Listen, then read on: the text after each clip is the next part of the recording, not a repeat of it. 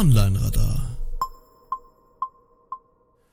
Hallo und herzlich willkommen zu einer weiteren Folge Online-Radar. Mein Name ist Kai Spriestersbach. Und mein Name ist Erik Kubitz.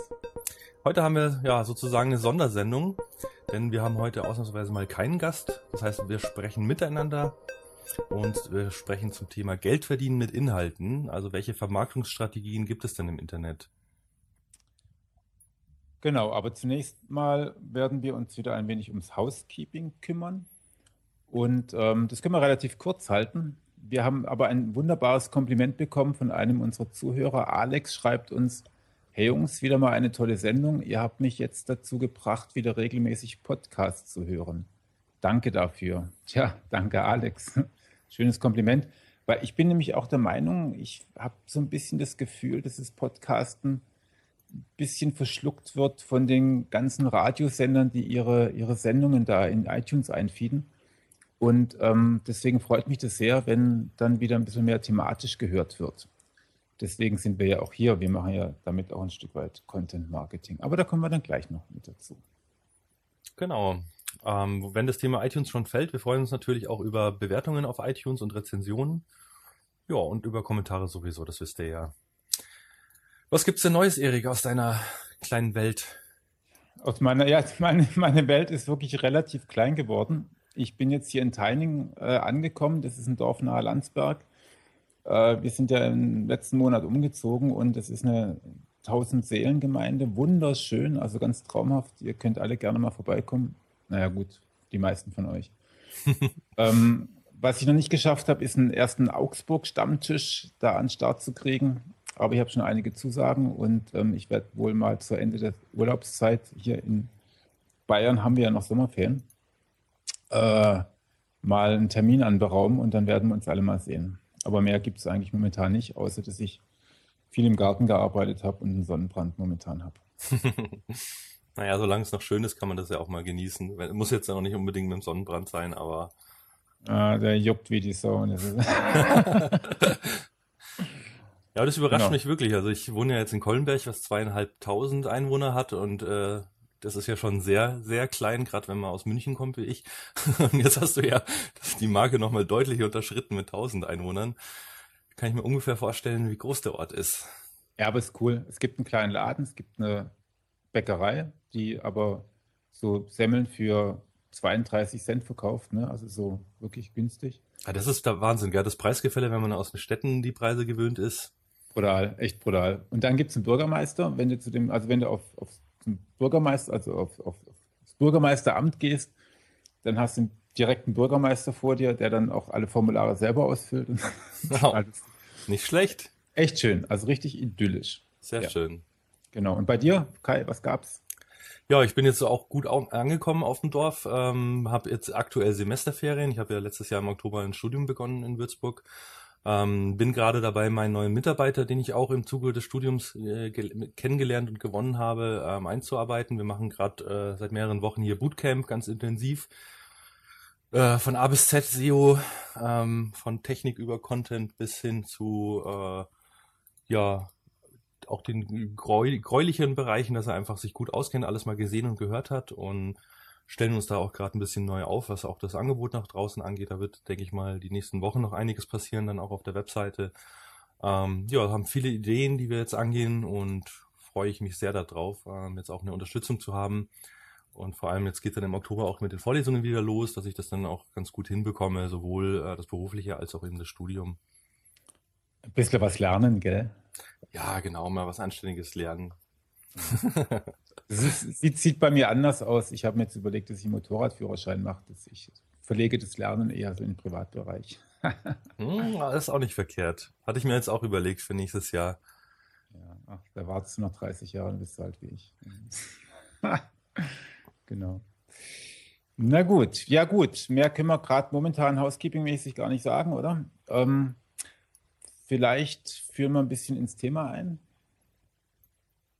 Genau, also ich würde mal sagen, das Thema ähm, hatten wir schon länger mal sozusagen als in der Hinterhand gehabt, ähm, weil wie ihr wisst, der Erik ja sozusagen ein tatsächlich gelernter, äh, gestandener Journalist ist und erst später sich dem ganzen ähm, Internet sozusagen genähert und, und dann auch äh, aufgesogen hat. Ähm, ich hingegen komme eher aus der anderen Richtung, habe äh, mit Journalismus noch nie was zu tun gehabt, komme eher so aus der Technik und aus der Begeisterung und aus der Spielerei mit diesem Medium, bin dann immer mehr Richtung auch den Inhalten sozusagen gekommen. Und deshalb hat sich da so ein bisschen ein Spannungsfeld ergeben, was ich ganz interessant finde. Und gerade jetzt wieder ähm, durch die aktuellen Themen mit dem Leistungsschutzrecht und auch ein sehr schöner Podcast übrigens vom Chaos Radio Express äh, von Tim Brittlaff zum Thema Online-Journalismus haben wir gedacht, ja, dann greifen wir das Thema doch mal auf und schauen mal, ob wir ja da den einen oder anderen äh, unterschiedlichen Standpunkt herausarbeiten können und nebenbei ähm, für euch ein paar interessante Sachen erzählen, damit ihr auch was lernt und und ja, von daher bin ich sehr gespannt und freue mich auf eine Sendung ähm, erstmalig ohne Gast, wo wir dann auch mal was zu sagen haben quasi. ich hoffe, dass wir was zu sagen haben auf jeden Fall ist es ja mit dem Leistungsschutzrecht tatsächlich echt so eine feine Angelegenheit. Ne? Also seit 1. August ist es in Kraft. Ähm, vorher hat man ja gedacht, dann geht die Welt unter. Ist nicht untergegangen, die Welt. Auch wenn es jetzt hier gerade wettermäßig so aussieht. Aber ähm, es ist praktisch alles noch so, wie es vorher war. hat sich kaum was verändert. Und ähm, weiterhin geht es den Verlagen schlecht. Und ähm, ja, wir werden einfach mal sehen, wie sich das weiterentwickelt. Aber wir haben halt tatsächlich ähm, bisschen die Verlage jetzt auch oder sagen wir mal die Publisher, die Content Publisher im Blick und ähm, wollen uns auch wegen der, naja, es ist halt schon mittlerweile ein starker Hype geworden, so ein Content Marketing zu machen und, und darüber zu reden, was mit Inhalten. Ja, du brauchst tolle Inhalte, das muss alles ganz super werden.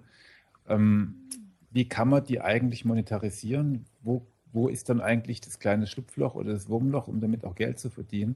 Weil ganz so einfach ist es nämlich leicht, leider nicht.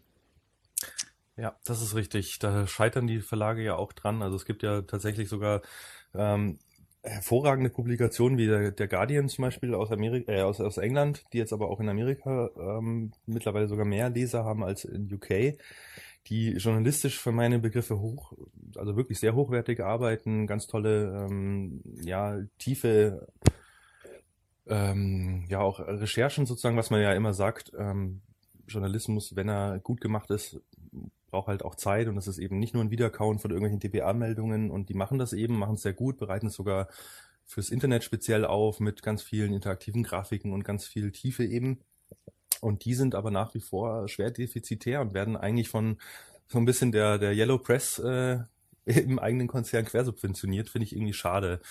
Ähm, ja, in Deutschland sieht es, glaube ich, ähnlich aus. Viele Verlage haben es noch nicht wirklich geschafft, äh, im Internet richtig Geld zu verdienen. Manche schlagen sich ganz wacker, äh, andere haben noch zu kämpfen.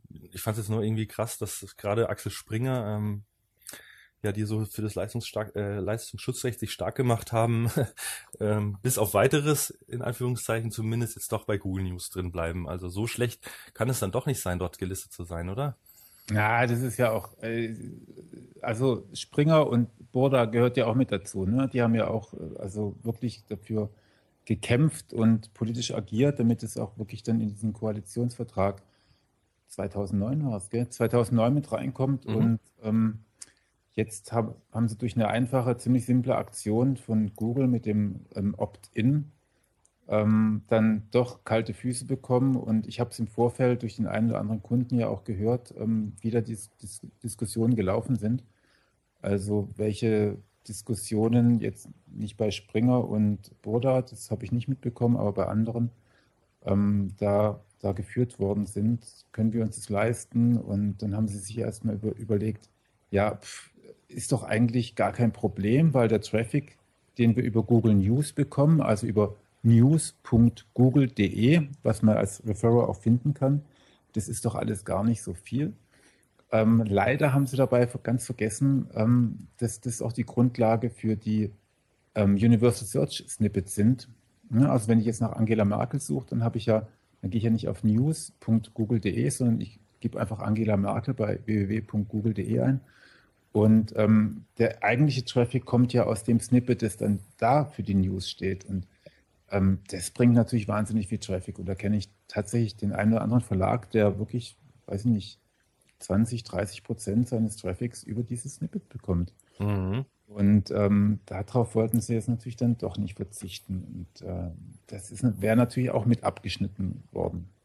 Also ich muss ehrlich gestehen, aus meiner Warte konnte ich äh, das von Anfang an nicht nachvollziehen, weil äh, ich meine, du bist ja auch mehr oder weniger SEO, auch wenn du noch andere Betätigungsfelder hast, aber da geht es ja darum, du willst möglichst viel Traffic von Google haben, weil der Traffic ist ja sozusagen das, mit dem du hoffentlich hinten raus irgendwann Geld verdienst, wie auch immer, da gehen wir sicherlich noch gleich drauf ein, welche Möglichkeiten es da gibt, aber erstmal bist du doch froh über jeden Visitor, den der Google schickt.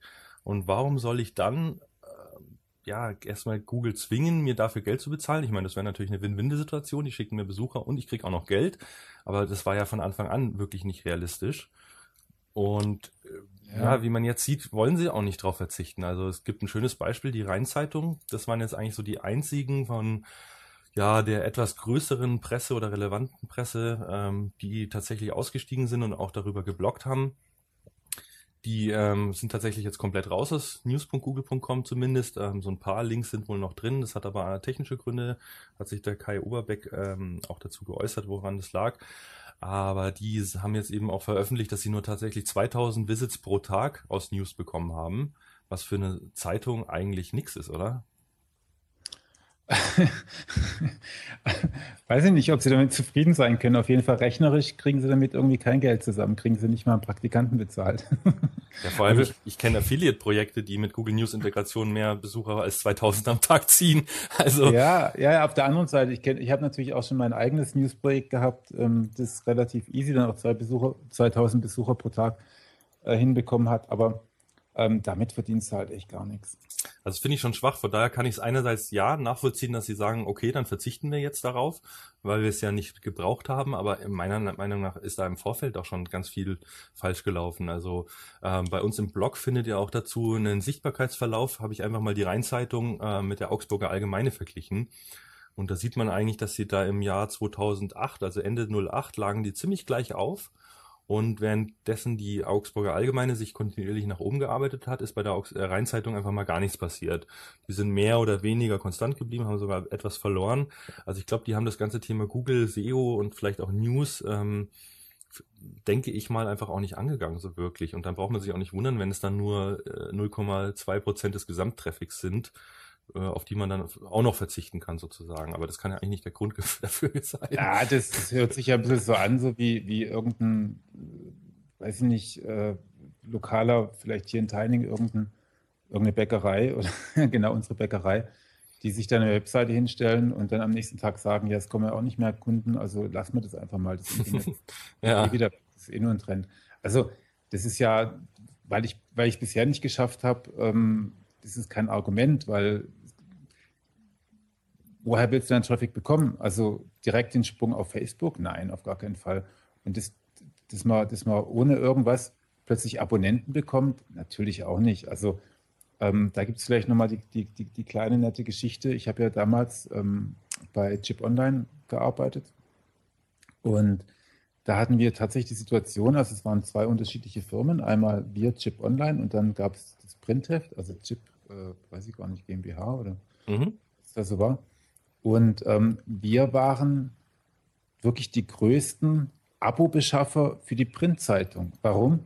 Weil wir wirklich relativ schnell eine extrem große Reichweite hatten und ähm, weil die Zielgruppe im Internet ähm, einfach ein bisschen anders ist als die, die im Print da ist. Und deswegen kannst du halt wirklich mit einer guten, mit einer guten Webseite auch eine Menge Abos verkaufen. Wir haben uns die verrechnen lassen, das war ein ganz guter Einsatz, äh, ganz gutes Einkommen, das wir dann dadurch hatten. Und die haben damit richtig Geld verdient mit den Abos. So kann das ganz gut funktionieren. Aber nur wenn halt, wenn ich das Internet auch wirklich ernst nehme und nicht, wenn ich irgendwie sage, ja, äh, ich stelle da jetzt irgendeine Seite hin und dann, dann soll die halt einfach mal funktionieren. Dass ich bezahlt machen. Geht ja, ja nicht. Guter Punkt. Aber kannst du als Journalist überhaupt nachvollziehen, was haben diese Verlage sich denn dabei gedacht, äh, in dem Moment, wo sie sagen, sie wollen das Leistungsschutzrecht und sie wollen, dass Google ihnen ja ihre Snippets nicht mehr sozusagen verwertet, obwohl sie ihnen ja Besucher gebracht haben. Also man sieht ja jetzt, dass keiner der Großen es wirklich durchgezogen hat und hat gesagt, nee, wir wollen nicht mehr gelistet sein.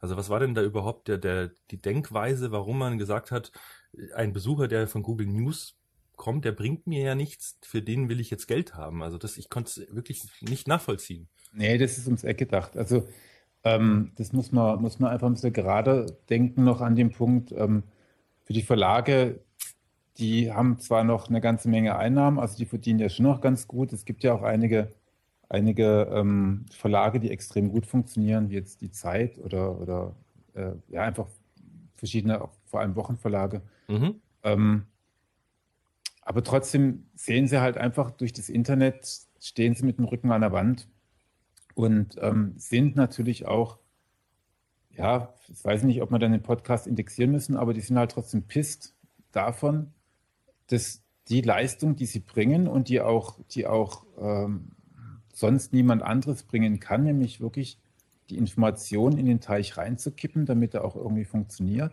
mhm. ähm, dass die halt einfach verwendet wird, ohne dass sie was davon haben. Das war halt früher anders. Ne? Also früher haben die das halt gedruckt und dann gab es, es gibt ja auch als ähm, Journalist, kriegst du von der IG Wort, heißt die, also das ist so eine, so eine, so eine Veranstaltung, bei der man ähm, seine, seine Texte, die man geschrieben hat, ob jetzt auf Papier oder auch im Internet, ähm, sich bezahlen lassen kann nochmal und zwar für Kopierabgaben. Ah, die VG-Wort meinst du, oder? Äh, äh, genau, genau, VG-Wort. Mhm. Da, kriegst, da kriegst du halt, weil man davon ausgeht, dass die Sachen, die du da produziert hast, irgendwie auch mal kopiert wurden für irgendwelche Presseverteiler oder, mhm. Oder halt irgendwie anders verwertet wurden. Die zahlen dann alle ein. Und da kriegen dann die Autoren, nicht die Verlage, sondern die Autoren bekommen dann einfach nochmal ein paar paar Euros ausgezahlt. Das war früher für mich als, als Journalist wirklich einmal im Jahr nochmal so 1000 Mark oder, oder weiß nicht, 2000 Mark habe ich dann bekommen dafür, ähm, dass ich halt einfach Sachen geschrieben habe. Und ähm, das gab es da, die VG-Wort. Und beim Internet ist es halt wirklich schwierig, weil da kann natürlich jeder Scraper herkommen oder jeder, sag mal, netter gesagt, Aggregator, ähm, der, der, halt ähm, keine eigene Leistung bringt, sondern es technisch irgendwie abscrapt mhm. und daraus eine Newsseite bastelt. Und da geht es dann gar nicht um die ganzen Beiträge, sondern dann geht es halt wirklich um die Snippets. Und da kann ich mir schon vorstellen, dass die echt richtig angepisst sind. Und ähm, dann haben sie halt versucht, irgendwas auf, äh, auf die Bahn zu bringen, haben es auch geschafft in diesem Koalitionsvertrag, ähm, dass die äh, dann gerade wollende neue Regierung ähm, gesagt hat, ja, das bauen wir mit ein. Äh, dann haben halt einfach, weiß nicht, FDP und CDU und die saßen da mit Hubert Burda und, und mit, mit Döpfner alle zusammen und meine, die alle am runden Tisch, das kann halt nur kompliziert werden. Und die haben sich dann halt Google rausgesucht und haben gesagt, Mensch, Google profitiert am meisten davon. Ähm, lasst uns doch da mal denen gegen das Bein treten. Und das ist, glaube ich, ziemlich schief gegangen. Ja, genau die Denke kann ich eben nicht nachvollziehen. Also wenn man jetzt mal Google abtrennt von den Aggregatoren, wie du gerade gesagt hast, die sich nur die Inhalte schnappen, die irgendwie auch immer aufbereitet ähm, wieder monetarisieren, die kriegen ja dann meistens auch Traffic durch Google ähm, mit fremden Inhalten und mhm. haben dann wahrscheinlich sehr viel Werbung drauf. Dann kann ich es ja noch verstehen, dass die Verlage sagen, hey, wir haben den Content produziert, äh, wir wollen da bitte ja, zumindest beteiligt werden an den Einnahmen oder das zumindest, äh, man kann es ja auch ganz einfach unterbinden. Also es gibt ja sowas wie das Zitatrecht und, und man kann ja auch sagen, irgendwie, nee, ihr dürft meine Texte nicht veröffentlichen. Äh, äh, ja, Nutzungsrecht und, und, und Urheberrecht und so weiter. Die Möglichkeiten gab es ja schon, aber warum wird dann quasi für Google, die eigentlich ja die Nutzer schon haben, weil die Nutzer gehen halt auf Google und geben da jeden Quatsch ein, die dann zu den Portalen gelangen könnten, die dann vielleicht sogar zu Kunden, zu treuen Stammlesern werden könnten, zu Abonnenten, wie du selber gesagt hast, selbst im Print. Ähm, wie auch immer, das ist doch bares Geld wert. Also ich würde den Traffic gerne nehmen. Ja, aber trotzdem ist Google natürlich der Gegner. Also das muss man schon ganz klar so sehen und wir müssen uns auch wirklich mal darüber Gedanken machen, ob Google immer noch gut oder ob Google mittlerweile auch schlecht ist. Ne? Also weil ähm, ich würde sagen, weder noch. Also Google war noch nie gut und äh, wird noch auch nie schlecht sein. Das ist meine Meinung. Das ist ja. eine, Te eine Tech Techie-Company, äh, die versucht Geld zu verdienen und die es wohl ganz gut macht. also ich finde diese Diskussionen, sind die gut oder schlecht, finde ich echt immer schwierig. Also ja, aber de über, denk mal, denk mal über Vielfältigkeit nach. Ne? Also denk mal darüber nach. Also wer jetzt, wer jetzt, ähm, also ganz klar kann man sagen, wer nicht bei Google drin ist, der ist komplett draußen. Ne? Also der, mhm. der, der kann es einfach knicken irgendwie. Und ähm, das ist schon eine Macht, die da die Suchmaschine hat. Ähm, ob jetzt Google an sich gut ist oder schlecht ist, ist total dahingestellt. Aber so eine konzentrierte Macht von, von, von ähm, da geht es ja nicht nur um Geld, da geht es ja auch nicht nur um, ähm, weiß ich nicht, um monetäre Dinge, sondern da geht es ja auch um die Vielfältigkeit, um, um, um das, was wir, mein, es hört sich jetzt aus meinem Mund vielleicht komisch an, aber nach dem Krieg, was, was da aufgebaut wurde, ist halt eine vielfältige Presselandschaft. Und wir haben wirklich eine richtig gute Presselandschaft. Da sind wir weit vor Amerika. Mhm. Da sind wir sicherlich der, der Staat mit, mit, der, mit, der, mit der besten, weil vielfältigsten Presse überhaupt. wenn die jetzt alle am Tropf von Google hängen, ist das keine gute Situation, weil da geht es wirklich um Meinungsbildung. Da geht es nicht nur um Geld, sondern da geht es wirklich auch um, um die Gesellschaft. Ähm, wie bildet die sich und gibt es da noch, gibt es da noch einen Diskurs oder ist das alles nur ähm, gestreamlined und wir machen nur noch die Sachen, die erfolgreich sind und Geld bringen? Das ist so, das ist so der Haken da dran. Ne? Also Google hat dann mit seiner, mit seiner wirklich coolen Technobrille, also was zusammengebastelt, was wirklich auch gut funktioniert, aber was zumindest mal das Potenzial hat, die Meinungsbildung extrem einzuschränken. Und das ist böse. Ähm, ja, das ist richtig. Also die, die Macht ja, jeder, der Macht hat, ist natürlich auch, sage ich mal, missbrauchsgefährdet oder zumindest könnte ja. die Macht missbraucht werden. Aber ich sehe bislang eben nicht, es gab, glaube ich, noch kein einziges Beispiel, wo Google tatsächlich diese Macht so missbraucht hat, dass sie Doch. eben, ja, kannst du ja. eins nennen? Ich kann mich, ja, ich kann mich sehr gut daran erinnern, dass ich vor zwei Jahren hatte ich mal mein Twitter, mein Facebook aus, habe in Ruhe vor mich hingearbeitet und dann habe ich ähm, danach wieder eingeschaltet und habe dann festgestellt, irgendwie so nach drei Stunden war es, glaube ich, gab es ähm, so die Tweets zum Thema ähm, na, dieses Handbuch für die, für die, für die Google-Mitarbeiter, ähm, die die Seiten bewerten. Ja, genau. Mhm. Du erinnerst dich?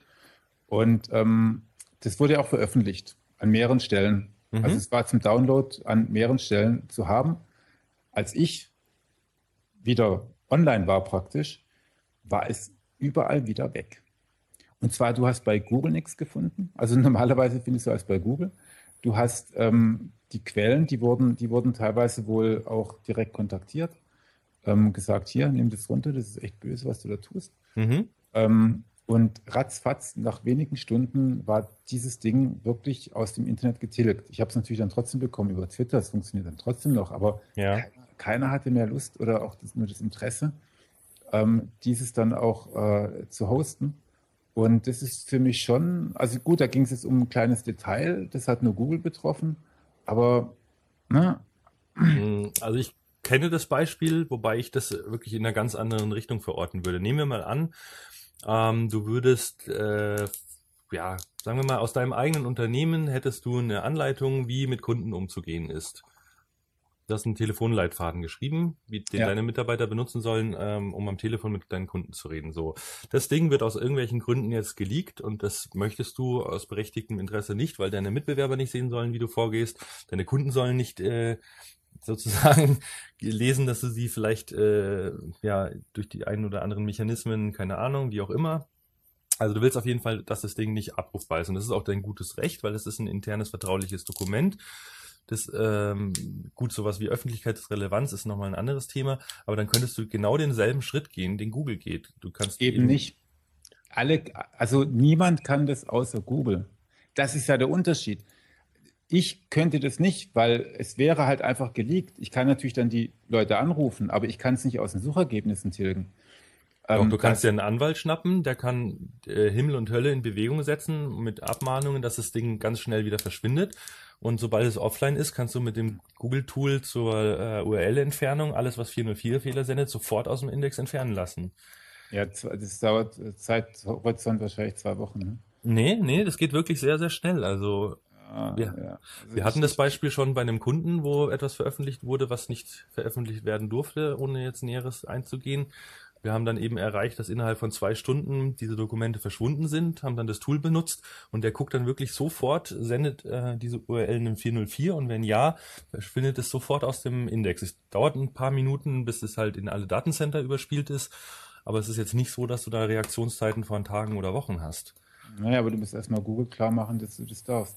Also, und da, auch da ist dann Google wieder der Gatekeeper. Also, wir haben da schon eine ganze Menge Macht gebündelt und das ist vor allem wenn es um Meinungsbildung geht, ähm, Vielfältigkeit einer Gesellschaft, stell dir einfach mal vor, ähm, Amerika ist ein freies Land. Also mhm. das kann man, glaube ich, so sagen, ist momentan ein freies Land. Aber das mal irgendwie, ja, ja, ich meine, es muss ja auch nicht immer so sein. Ne? Also ähm, ist das doch einfach mal so eine Verrückte wie die Sarah Palin oder sowas, dann da Präsidentin wäre, mhm. dann, dann, dann können da Gesetze gemacht werden. Das muss gar nicht an Google liegen, sondern dann können da Gesetze gemacht werden, dass da ähm, Google ganz anders reagiert und dass da die Meinungsfreiheit im Grunde auch beschränkt wird. Also ich habe, ich, ich sehe momentan keine, keine, keine Alternative. Ich sehe auch kein, kein, kein akutes Problem, aber ich denke, wir sollten uns jetzt perspektivisch darüber Gedanken machen, wie gehen wir mit dem Fall Google um, ähm, damit unsere Kinder ähm, noch in einer, in einer Gesellschaft leben können, die halt vielfältiger ist.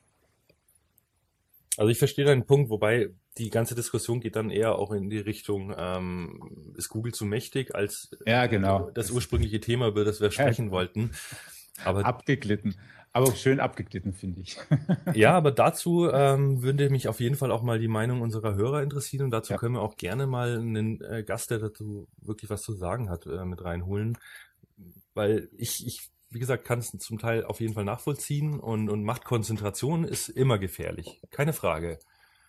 Aber ja. ja, es gibt auch Alternativen. Also ich sag mal, wenn Google irgendwann böse Dinge tut und es wird früher oder später rauskommen, ähm, dann sind die User auch schnell weg. Also so stark ja, wie sie jetzt ja, im Moment auch sind, denke ich schon. Ja, das wird schon einen Moment dauern. Aber das Problem liegt tatsächlich auch nicht bei Google. Also das muss man, glaube ich, wirklich so sagen, sondern das Thema, um, über das wir heute sprechen wollen, da liegt das Problem wirklich eher an den Verlagen. Die haben ja wirklich jetzt dann Jahr, jahrzehntelang gedacht, das Internet ist jetzt mal nicht so arg wichtig. Ähm, wir haben jetzt also Printprodukte, mit denen können wir unser Geld verdienen. Und dann machen wir, machen wir halt einfach eine Webseite dazu und ähm, die haben es wirklich verpennt. Ja, das ist doch das Problem. Also ich meine, genau. es kommt ein neues Medium daher. Und die gehen einfach mal davon aus, ach ja, das, was bei uns immer schon funktioniert hat, das wird auch in dem neuen Medium funktionieren. Entweder das wird gar nicht so wichtig oder wir machen einfach das Gleiche. Wir nehmen äh, den Inhalt, den wir auf unsere Zeitungen gedruckt haben, stellen den online und können dafür Geld verlangen. So, das funktioniert aber erstmal gar nicht, weil jeder wird zum Sender durchs Internet. Es ist ein viel größerer Wettbewerb da. Ähm, der nächste Klick sozusagen ist schneller entfernt als irgendwie am Kiosk oder wenn ich mir eine Zeitung kaufen muss. Ähm, das, das ist ja einfach auch äh, eine ganz andere Art von Interaktion möglich. Ähm, eine Tageszeitung kommt einmal am Tag raus. Auf meiner Webseite kann ich, wenn ich will, jede Sekunde was verändern. Und, und also ich fand das echt ein bisschen, das ist so, ja, gibt ein schönes Beispiel, die, die Elektroloks, ähm, die Elektro äh, Lokomotiven und die äh, Dampfloks, die es vorher gab. Ja. Das war einfach dann eine neue Technologie, die kam und keiner dieser Hersteller der Dampflokomotiven hat rechtzeitig auf Elektro umgestellt und war danach noch da. Die sind alle kaputt gegangen. Oder damals die Pferdekutschbetriebe, ähm, die gibt's auch nicht mehr und mittlerweile gibt's halt die Automobilfirmen sozusagen. Und nur weil das mal funktioniert hat und weil wir die alle kennen und das große Verlage sind, von denen Arbeitsplätze abhängen und, und die, sage ich mal, eine wirtschaftliche Relevanz und auch eine Macht haben auf jeden Fall. Journalisten haben eh nochmal eine andere Macht wie ein, ein, großer Konzern, der ohnehin über viel Geld verfügt, ähm, allein durch die, die ja, Meinungsmache sozusagen. Ähm, aber das dann politisch zu steuern, obwohl sie eigentlich selber den Schritt versäumt haben, zu sagen, ähm, ja, man kann es schön bei dem Beispiel mit dem Pferdekutschbetrieb machen. Wenn die von Anfang an gesagt hätten, wir sind ein Unternehmen und unser Geschäftszweck ist äh, die äh, individuelle Mobilität, dann hätten die die Chance gehabt, äh, Autos zu bauen, weil das ist ja der neue Scheiß und damit bin ich auch mobil und hätten vielleicht überlebt. Aber sie haben halt gesagt, nein, wir sind Pferdekutschbetriebe und wir bauen Pferdekutschen. Und so denken die irgendwie, wir sind ein Verlag, wir drucken äh, Wörter auf tote Bäume, anstatt dass sie sagen, wir sind ein, ein, äh, ein, ja, ein, ein Unternehmen, das hochwertige Inhalte zentralisiert anbietet, vermarktet und äh, also sie sind ja eigentlich, was ist ein Verlag?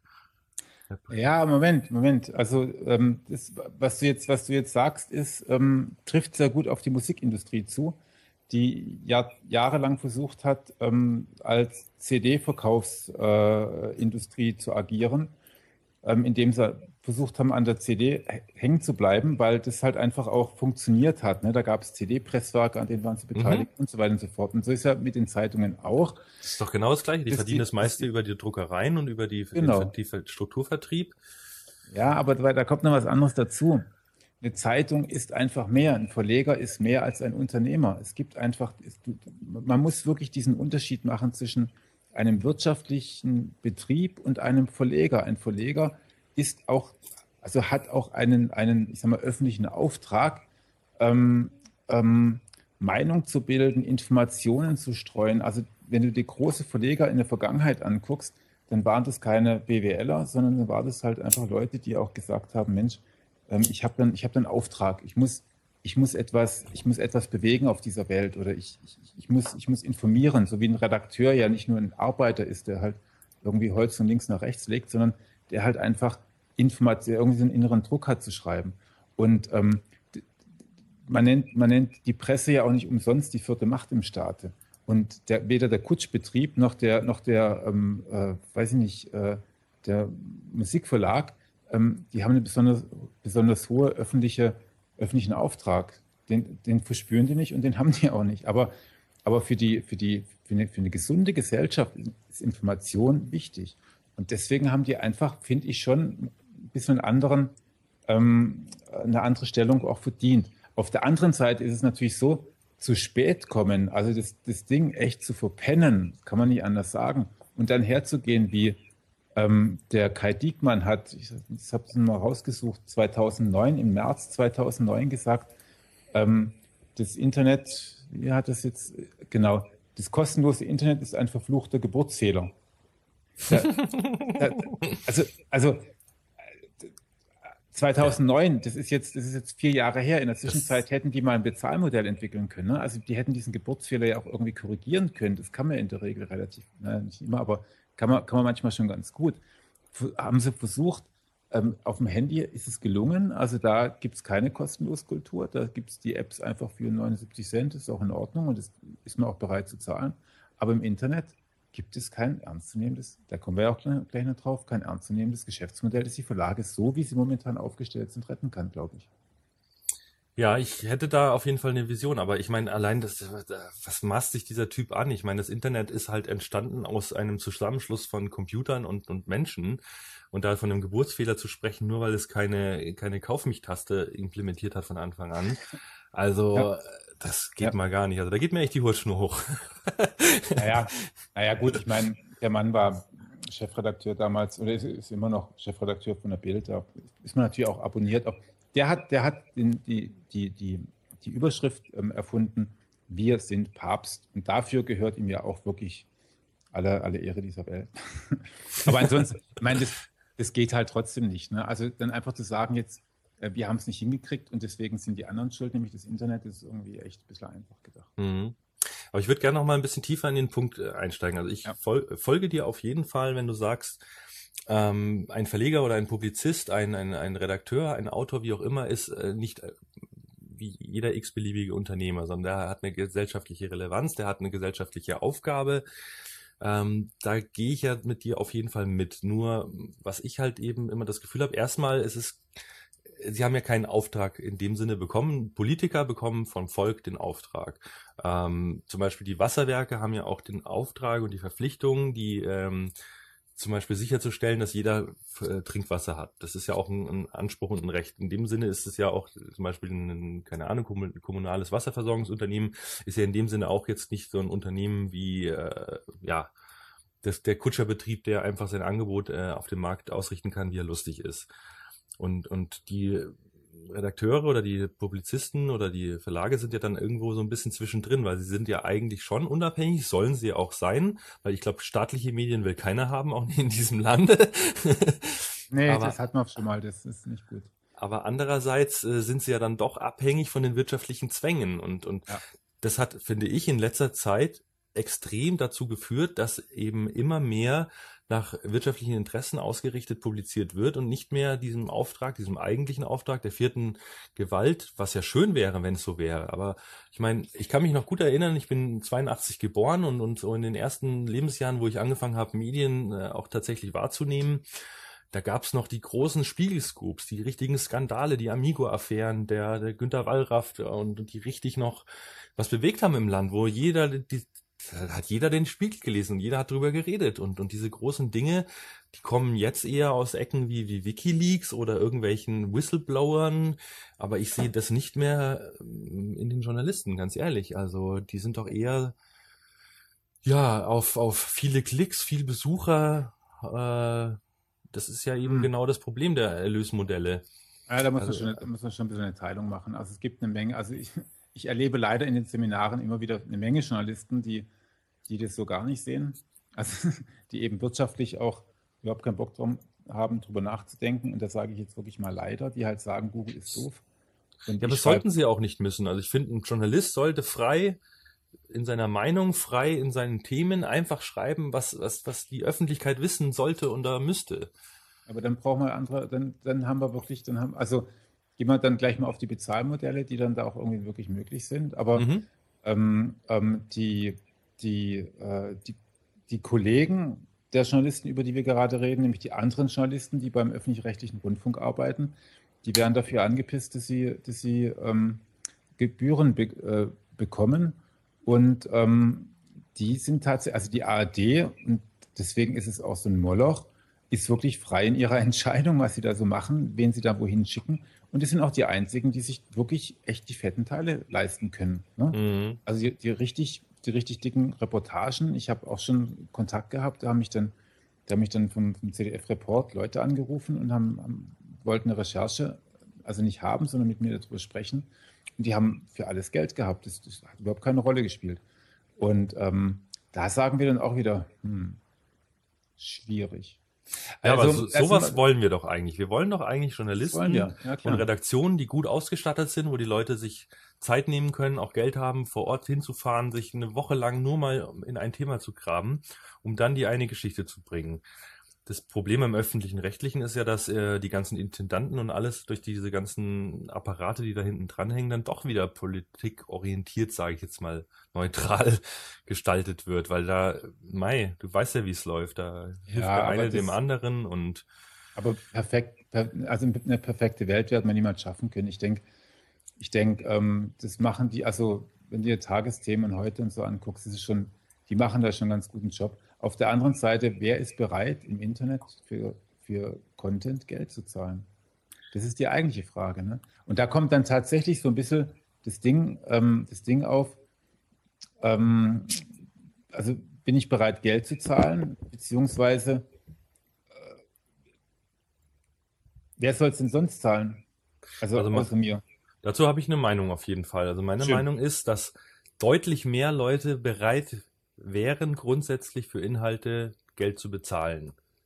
Grund, wie gesagt, grundsätzlich bereit wären. Ich glaube, woran es häufig scheitert, ist, dass es keine geeigneten Bezahlsysteme gibt und keine Abrechnungsmodelle und äh, der Mehrwert oft fehlt und, und äh, das einfach in keiner sinnvollen Relation steht. Also beispielsweise, was ich mir vorstellen könnte, ist jetzt einmal mal in, in, in den luftleeren Raum gesponnen. Ein Portal wie Spiegel Online bringt eine sehr, sehr gute Geschichte Dafür kann ich mit einem Button, so wie ich den, den Button, äh, den, den Artikel liken, twitter, äh, twittern oder, oder plussen kann, kann ich dafür auch bezahlen. Ob das vorher geschieht, wenn ich den Teaser gelesen habe, um ihn komplett zu lesen, oder ob ich hinterher dann sage, ja, vielen Dank, das war mir ja was wert, wie es auch mit Flatter möglich ist, sei mal dahingestellt. Aber ich glaube, das Problem ist halt eben dieses Abo-Modell. Dann, dann muss ich äh, hier bei, bei Spiegel ein Abo machen und bei also wir sind es einfach im Internet gewohnt, uns unseren Medienkonsum selber dynamisch zusammenzustellen aus einer viel größeren Anzahl von Quellen. Ich lese heute den Blog, morgen den Blog. Äh, ich habe irgendwie die, allein heute Morgen, glaube ich, 60 verschiedene Seiten angesurft, um mir Informationen zu beschaffen. Ich bin jetzt nicht mehr der Abonnent der Süddeutschen Zeitung, der in der Früh bei dem Kaffee äh, die SZ liest und dann den Informationsbedarf gestillt ist. Und dafür hat, finde ich, die alte Verlagswelt einfach noch kein sinnvolles Modell angeboten oder keine Alternative oder sich daran zu beteiligen. Sondern die stellen sich auf ihren, ihren Elfenbeinturm und sagen, wir haben sozusagen den, den Qualitätsinhalte, ihr müsst alle uns Geld in den Rachen schütten, um es jetzt übertrieben zu sagen, damit ihr unsere tolle Inhalte tatsächlich lesen dürft. Ja, hm. also hm, da fallen mir gleich ein paar Sachen dazu ein. Also erstens, ähm, ist das Problem, also Flatter funktioniert ja auch wirklich nur begrenzt. Ne? Also wenn man dann so mal die Beträge hört, ich glaube, glaube, Tim Pritlove und, und die Taz sind irgendwie diejenigen, die am meisten irgendwie damit verdienen. Ähm, mhm. Das ist dann auch nicht, auch nicht wirklich viel.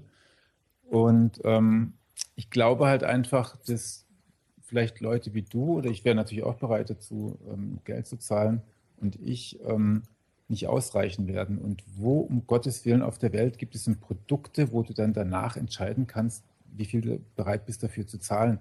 Also ähm, da ja, Moment, also ich würde gar nicht diesen Fall so an sehr an Flatterfest mal machen. Du kannst ja auch sagen, es ist ein ganz normaler, ähm, was auch Fokus gemacht hat mit, mit äh, Google OnePass. Damals haben sie es ja getestet. Da gab es ein paar Artikel, da hast du den Teaser lesen können und dann musstest du halt, wenn du den Rest lesen wolltest, ein paar Cent bezahlen. Ja, hat nicht halt, funktioniert. Ja, weil das Problem der, der Abrechnungsmodelle halt ist, weil halt eine Kreditkartenbuchung oder eine Bankeinzug ähm, kostet halt viel Geld, macht viel Aufwand, muss ich wieder die Daten eingeben. Ich muss mich in dem Moment dafür entscheiden, bewusst, ich kaufe das jetzt und will mhm. die Entscheidung hinterher auch nicht bereuen. Und aber ich glaube schon, dass die grundsätzliche Bereitschaft da ist und dass es auch nicht nur wir drei sind sozusagen. Ich meine, klar, es gibt, es gibt die User da draußen, gerade die jungen Leute, die wollen einfach nur klicken und konsumieren, denen ist scheißegal, die würden dafür nie was zahlen. Aber denen kannst du immerhin dann auch noch Werbung unter die Nase reiben. Aber ja.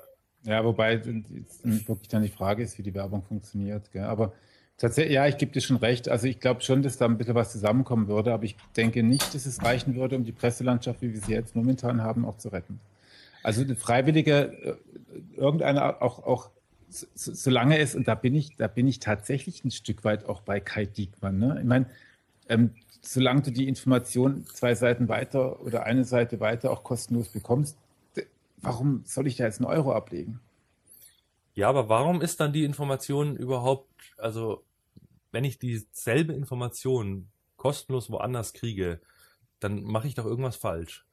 Deshalb ist ja meine These sozusagen, wenn du im Internet als Verlag für, für deine Inhalte Geld verdienen, äh, verlangen möchtest, dann muss die Information so gut sein, so gut aufbereitet, so gut recherchiert, so einmalig. Das ist so ein bisschen wie, wie unser schönes Thema Content Marketing und Linkbaits. Du kannst halt nicht erwarten, mit einer abgeschriebenen Story, die schon 30 andere Blogs äh, gebracht haben, halt die dicken Links abzusahen, sondern du musst halt wirklich was machen, was richtig, richtig geil ist. Und dann kriegst du auch die Links und dann bin ich auch sicher, dass die Verlage dafür auch ihr gutes Geld verdienen würden. Vielleicht nicht mehr in dieser epischen Breite. Es gibt vielleicht dann anstatt, keine Ahnung, äh, 180 äh, Lokalredaktionen dann nur noch fünf. Aber warum soll das nicht reichen? Also. Ja. Ja, die, ja. Also, ähm, dass man den Nutzer zahlen lässt, halte ich für auch für den richtigen Weg. Also, weil andere sollten eigentlich nicht zahlen dürfen. Da kommen wir dann vielleicht nachher auch nochmal ganz kurz dazu. Richtig, ja. Ähm, das ist tatsächlich auch so ein bisschen ein heikles Thema, aber ähm, dass der User zahlt, also ist auch ein Veränderungsprozess. Ne? Wenn wir jetzt alles ändern könnten, also wenn jetzt die Verlage an einem Tisch sitzen würden und sagen würden, Mensch, wir machen das jetzt anders, wir brauchen nicht mehr so viele äh, Sportredaktionen zum, zum Beispiel. Also lokal ist schwierig, weil das ja immer nur lokal, aber aber eine Sportredaktion, dass da alle irgendwie nach Bayern, nach München fahren, um Bayern München irgendwie einen neuen Trainer sich anzugucken, das ist Schwachsinn im Grunde. Ähm, da kann man ja schon auch irgendwie, da, da, da reicht auch eine Handvoll und ähm, wenn die übrig bleiben, ist auch ganz gut. Mhm. Ähm, ist zwar die Vielfältigkeit ein Stück weit eingeschränkt, aber ich denke, das könnte noch irgendwie halbwegs passen. Ähm, trotzdem werden die fünf, die es dann vielleicht irgendwie dann bleiben, werden keinen Stich machen, weil ähm, es gibt die anderen ja noch, die, die, kannst du ja nicht irgendwie wegschließen oder so. Das heißt, ähm, dieser Veränderungsprozess, der, der, der muss irgendwann mal angefangen werden und dann auch zu Ende gebracht werden. Und in der Zeit werden halt natürlich eine ganze Menge schlimmer Sachen passieren, äh, über die dann wieder großes, großes Tohuwabu ähm, herrscht. Das ist eines. Das andere ist das Problem bei einer News, und das ist der Unterschied zu allen anderen ähm, Produkten, die wir da so haben, ist, sie versendet sich. Also ähm, wenn du wenn, Musiktitel, den kaufst du dir, dann kannst du dir irgendwie 100 Mal anhören. Gut, mhm. also viele Sachen kann man sich heute nicht mehr 100 Mal anhören, aber grundsätzlich ja. ähm, aber, aber wenn du jetzt mal erfahren hast, was heute in Syrien los ist, dann weißt du es halt. Also dann kann halt auch kein anderer mehr kommen und die, du kannst die News auch nicht mehr aufrufen und es macht überhaupt keinen Sinn. Also es ist kein bleibendes Gut, sondern es ist wirklich etwas, was sich versendet. Und ähm, äh, da denke ich, liegt auch ein bisschen das Problem da drin. Ich bin mal, ich bin mal schwer gespannt, was, was ähm, Jeff Bezos mit ähm, der Washington Post macht. Äh, der hat oh, ja, ja, der hat ja gekauft und das ist ja auch einer, der lässt sich da so zwei, drei Sachen immer mal wieder einfallen. Ähm, aber ich könnte mir auch vorstellen, dass der an diesem Problem ein Stück weit scheitert. Also er hat gezeigt, dass er Content vermarkten kann, definitiv. Also der kann, der kann Content zu Geld machen, ne? also Filme und Bücher und so. Ähm, die Frage ist tatsächlich, schafft er es auch, so ein flüchtiges Medium wie eine Nachricht in irgendeiner Art und Weise in Geld umzumünzen?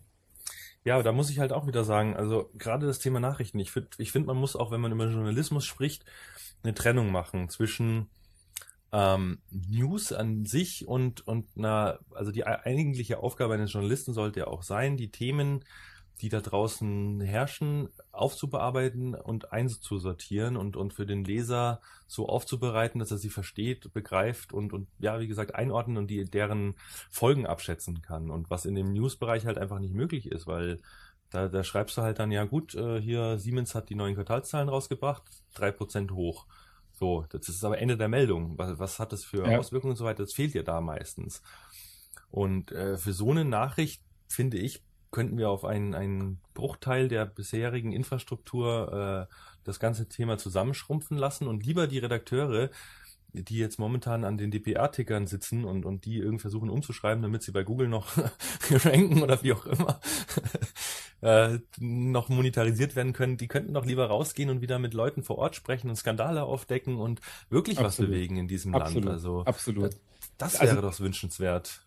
Da bin ich hundertprozentig bei dir. Also da hat sich natürlich jetzt auch, weil es halt eben auch einfach ist, ne, dann hat man halt irgendwie auch gesehen, dass wenn man, wenn man Fokus ist oder wenn man, äh, weiß ich nicht, wer noch alles Stern oder so ist, ähm, dass man halt mit viel Traffic ein bisschen bisschen mehr Geld verdienen kann. Deswegen sind sie auch halt auch eben auf alle Themen eingestiegen, die es irgendwie gibt, vor allem auf die Themen, die auch bei, bei denen auch AdSense was bringt.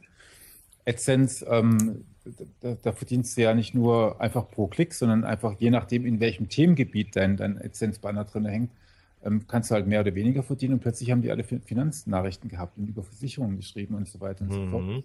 Obwohl das irgendwie kein Mensch mehr gebraucht hat. Also weil es da genügend Spammer gab, die das auch schon getan haben. Ähm, ja, das sind aber auch Blasen. Also ich meine, genauso, ja, warum, genau. warum gibt es denn heute kein, kein Lachsblatt mehr in Deutschland oder diese ganzen Finanznach, äh, Finanzzeitschriften? Lachsblatt, ja. Genau. äh, ja, ich meine die Financial Times Deutschland, entschuldige. Genau, nee, ähm, finde ich gut. ähm, weil einfach auch in diesen, in diesen 2000er Jahren, das mit dem neuen Markt und dieser ganzen Telekom-Aktienscheiße und so weiter sind, ist da ein, eine Riesenblase an Finanzpublikationen entstanden, die heute einfach kein Sau mehr lesen will. Und ja dann genau. muss, muss es halt auch dem, dem freien Markt folgen und dann gibt's die halt auch mal wieder nicht mehr. Und ähm, ja, es kommen wieder so viele Aspekte rein. Ich, würde jetzt mal sagen, wir bleiben mal kurz bei den Einnahmequellen, weil du es gerade angesprochen hast. Es gibt eben Möglichkeiten, nach, nach Traffic zu, äh, zu vergüten oder vergütet zu werden mit AdSense und so weiter. Ähm, sagen wir mal, ich habe ein Portal und ich bekomme woher auch immer eine Million Leser pro Tag so. Hm welche Möglichkeiten habe ich denn überhaupt? Dass wir einfach mal kurz für unsere Hörer ähm, alles durchgehen und so ein bisschen einordnen. Genau, also ich denke, ähm, also das Erste, was einem dann natürlich immer einfällt, ist dann AdSense. Äh, halt, Moment, wir müssen bei der normalen Werbung anfangen, also Werbebanner, die ja auch nach dem TKP bezahlt werden. Ja, also TKP einfach, heißt Tausender Kontaktpreis, das heißt pro ja. 1000 Einblendungen eines Banners wird bezahlt. Mhm. Die Höhe dieses TKPs richtet sich dann meistens nach ja, der, der dem Themengebiet, also für, weiß ich, Finanzen oder Autos gibt's mehr als äh, für irgendwas, wo halt nicht so viel Geld verdient wird. Ähm, und natürlich dem Umfeld und der Qualität des Blattes und, und ja, der Zielgruppe sozusagen. Also wenn ich jetzt irgendwie auf Manager-Magazin hauptsächlich Manager irgendwie äh, rumklicken habe, dann sind die wahrscheinlich pro 1000 Manager auch teurer, als wenn ich auf Bild.de 1000 Hartz-IV-Empfänger habe. Äh, ja, wobei da natürlich auch mittlerweile sehr, sehr äh, gut ausgebaute Ad-Server da drin da, dahinter hängen. Und ähm, wenn du Anzeigen verkaufst, ähm, dann hast du zwar ein TKP, aber die müssen auch funktionieren. Ne? Also die müssen jetzt nicht nur angezeigt werden an irgendeine beliebige Zielgruppe, sondern da hat man dann natürlich dann über alle möglichen ähm, äh, Cookies und, und so die Möglichkeit auch zu schauen, wer sitzt wirklich dahinter, erstens. Und zweitens müssen sie auch beklickt werden, weil sonst hast du in einem Vierteljahr oder so, wenn die, wenn die, wenn die Preise neu verhandelt werden, einfach nur noch den halben Preis, weil es halt einfach nicht funktioniert. Hm, also ja. ein bisschen Performance-Modell hängt da schon auch immer dann hinter. Und das ist dann auch die zweite, die zweite, äh, also bleiben wir mal ganz kurz bei der TKP-Werbung. Also das ist wirklich immer diese großen Banner, die, die dann überall sind oder so Seiteneinfärbungen. Wir haben das bei Chip dann auch, das war, war riesig. Das war mal, war glaube ich, sogar die ersten, die das gemacht haben. Das kam, glaube ich, von Dell. Der kennt man, glaube ich, noch, oder? Ähm, da, die, hatten, die hatten sich gewünscht, dass sie unsere Homepage ähm, blau einfärben. Und ähm, das gab natürlich ein richtiges Geld. Also das war eine technische Herausforderung, aber gab natürlich ein richtiges Geld, weil, weil da kannst du natürlich richtig ähm, ja, da machst du richtig eine Aufmerksamkeit.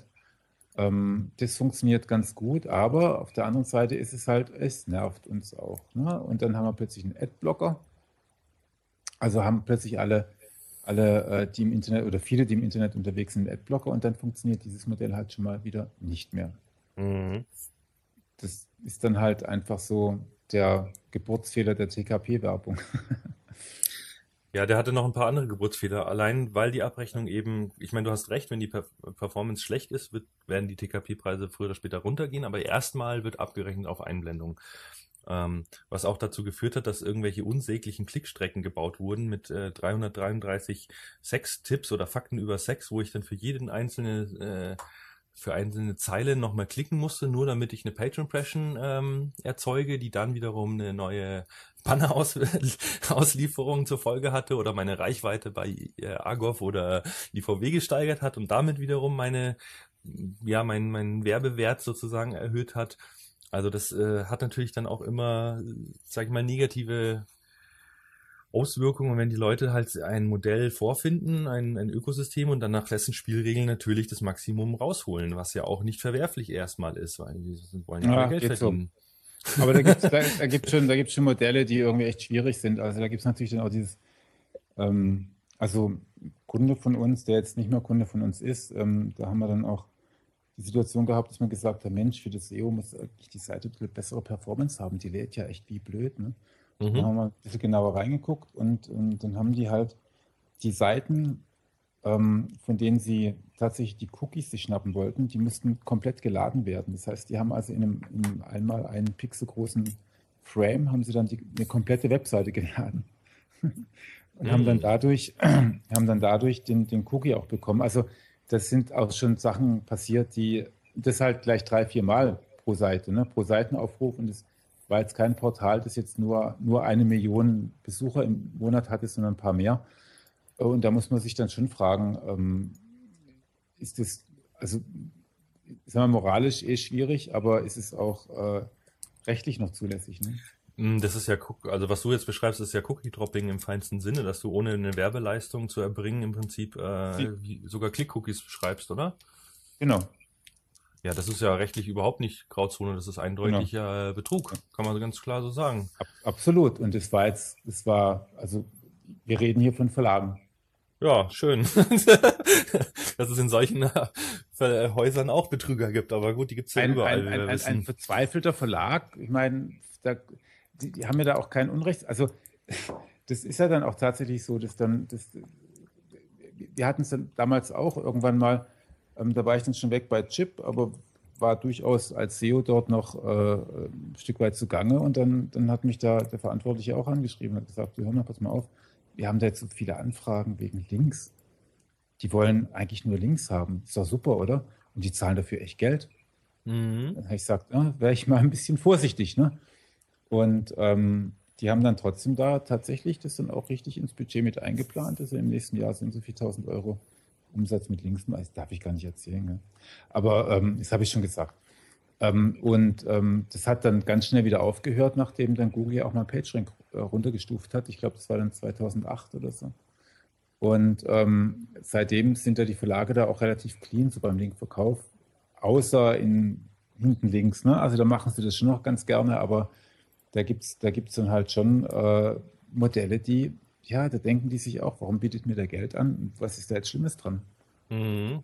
Ja klar, es ist ein bisschen schwierig, weil einerseits ja, Unwissenheit schützt vor Strafe nicht, aber andererseits kann ich es auch verstehen. Also es ja, ist klar. halt einfach eine, eine, zusätzliche Einnahmemöglichkeit und man denkt sich, ja klar, kostet mich ja nichts oder nicht viel zumindest, mache ich jetzt.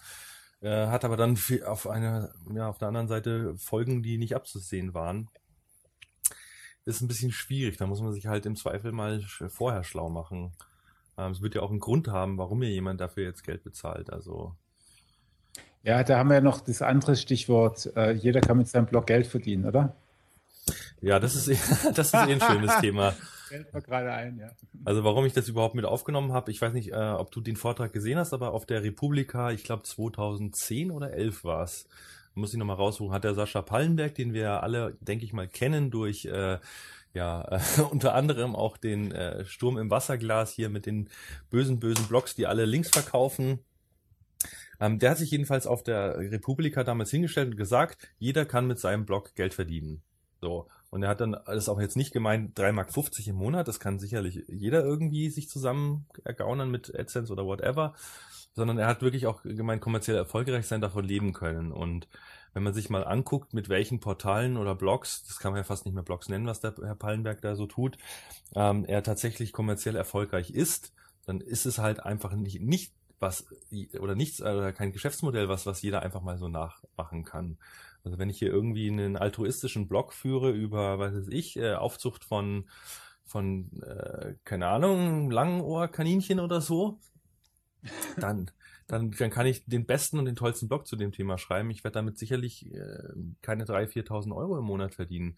Wenn ich aber wie er hingehe und, und einen Blog aufmache und jeden Tag über den neuesten Gadget-Scheiß schreibe und Testberichte und Produktrezensionen mit schönen Affiliate-Links mit äh, reinpacke, natürlich ist es dann sehr erfolgreich. Und dann macht er ab und zu mal einen schönen irgendwas-Gay-Skandal auf berechtigt oder unberechtigt, ähm, um, um wieder mal ein bisschen PR zu bekommen und gehypt zu werden und viele Links einzusammeln.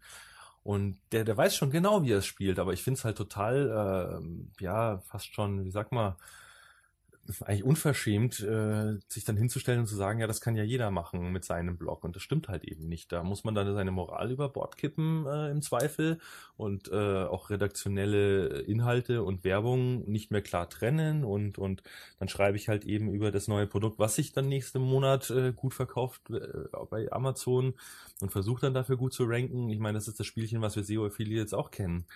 Und das ist aber nicht das, was ich als, als oder unter dem Geschäftsmodell eines Bloggers eigentlich verstehe. Ja, aber das ist so, das ist tatsächlich mein, jetzt liebe Zuhörer, müsst ihr alle ganz stark sein.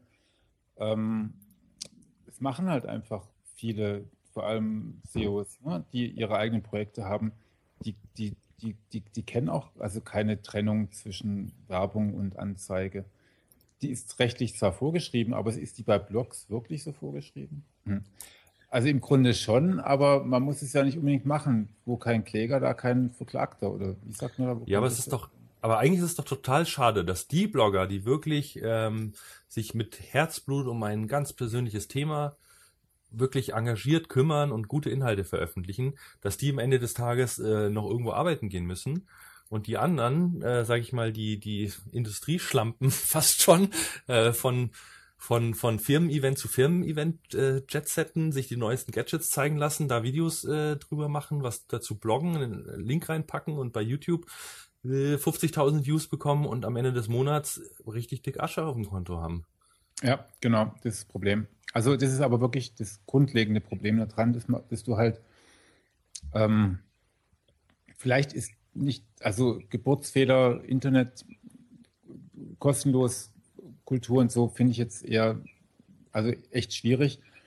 Aber du kannst halt mit, mit Tricks und nennen wir es einfach mal positiv genannt, mit Tricks und mit Tricksereien kannst du halt schon ein bisschen Geld verdienen. Aber du bist dann halt immer, du musst immer so praktisch vor der, mh, mm, vor der Masse vorneweg schwimmen. Ne? Also du mhm. musst halt Affiliate, das richtige Affiliate-Projekt haben. Du darfst halt irgendwie, du musst irgendwie einen Trend ein Stück weit voraus sein, was ich auch cool finde. Also was natürlich da könnte sich der ein oder andere Journalist auch was davon abschneiden.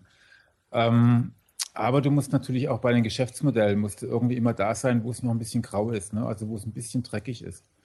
Ähm, weil, also wir können nochmal weitermachen. TKP haben wir gerade besprochen, ist schwierig. Also bei einem TKP von weiß nicht, ich habe heute mal geguckt bei so einem, bei so einem ähm, äh, Restplatzvermarkter, wenn du jetzt also eine Million PIs hast, ähm, kriegst du wahrscheinlich ein TKP von irgendwas zwischen, ich habe was gelesen, von 5 Cent bis, bis 45 äh, Euro immerhin. Im mhm. Schnitt waren es wohl 21, 21 äh, Euro pro, pro ähm, äh, Klick, was, also pro 1000 Klick, was relativ in Ordnung sich anhört, aber du musst halt also pro 1000 Einblendungen. Pro 1000 Einblendungen, genau. Ja. Du musst halt eben auch äh, jetzt dann eine 1000 Besucher pro Tag zu dir herkriegen und dann hast du 20 Euro verdient. Mhm. Und 1000 ist nicht, es ist für, ein, ist für ein spezielles Thema nicht so ganz einfach. Also für, für SZ und ähm, Chip ist es alles ein Witz, ne? aber für jemand, der halt sein Hobby mit Liebe irgendwie betreibt oder der vielleicht auch ähm, echt eine tolle ja, ich habe damals so diese Segelseite gemacht und da gab es auch ein paar tausend bis. Ich, ich fange nicht, also ich, ich fange eigentlich kein Geschäftsmodell an, das mit 20 Euro am Tag bringt. Das hört sich jetzt arrogant an, aber. Ja, aber davon kann man ja nicht leben. Also davon man kann man einfach so nicht leben. Das geht halt ja. einfach nicht. Ne? Das kann man nicht professionell machen und deswegen ist irgendwann mal die Luft raus. Richtig. Und äh, dann ist es auch nicht mehr gut. Also was gibt es da noch für Möglichkeiten? Du kannst natürlich dann auch AdSense reinmachen. Klar, da geht auch noch ein bisschen was. Ja gut, da kommt ja generell das Modell der klickbasierten Abrechnung, das gibt's ja dann genau. bei den Bannern auch, dass sie sagen, ja, die Einblendung an sich wird nicht vergütet, aber wenn du eben ein Publikum hast, das sich tatsächlich dafür interessiert und auch auf den Banner klickt, ob das dann ein, eine Text, äh, Textanzeige über AdSense ist oder ein grafischer Banner über was auch immer, ist ja dann erstmal egal, aber da wird dann quasi schon performanceorientierter zumindest bezahlt. Und das kann ja. ja sehr gut funktionieren, wenn du eben die richtige Anzeige zur richtigen Zielgruppe hast. Ja, aber, die, aber du bist nicht mehr frei in deiner Themenwahl und du wirst natürlich auch bei jedem Artikel ein bisschen darüber nachdenken, ähm, schreibe ich, also wie, wie schreibe ich den? Ähm, ähm, also erstens, damit viele Leute kommen, was ja auch in Ordnung ist. Mhm. Ähm, aber das auch von der Ausrichtung her eben, eben auch für einen Klick ein bisschen mehr Geld bringt. Und mhm. bei Affiliate-Modellen ist es ja sowieso, da ist der Journalist einfach schon weg. Ja, also da ist es nochmal ganz extrem. Der, der, sitzt nicht mehr am Schreibtisch, weil weil du kannst, du kannst dich reinschreiben, ähm, iPhone 5 voll scheiße und ein iPhone 5 äh, Jetzt kaufen. geht, geht halt nicht. Ne? Das ist ja. völlig unmöglich. Das heißt, ähm, die unabhängige Berichterstattung ist nach der TKP-Werbung auch am Ende. Mm, ja, zumindest ja, du hast recht, weil die wirtschaftlichen Interessen führen dazu, dass du das Ding auch optimieren willst und diese Optimierungsmaßnahmen führen dazu, ja, dass du redaktionell eingreifst auf jeden Fall. Und wenn es nur in der Gestaltung der Seite ist, wenn es noch nicht mal der Inhalt ist, wird dir die Werbung unter die Nase geschoben oder ja. Du musst es optimieren. Ah.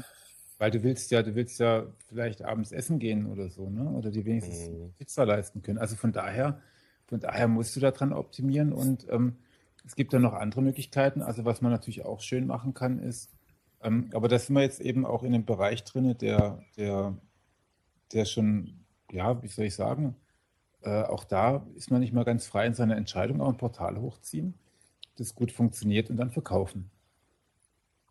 Also, also praktisch rein investieren und es dann, wenn es fertig ist, verkaufen ähm, an jemanden, der es brauchen kann. Also, ne, also irgendeine, irgendeine, irgendeine Industrie, die halt dazu passt und die halt eben ein kleines Newsportal irgendwie für die Marke brauchen und so weiter und so fort. Aber auch da bist du ja nicht mehr frei.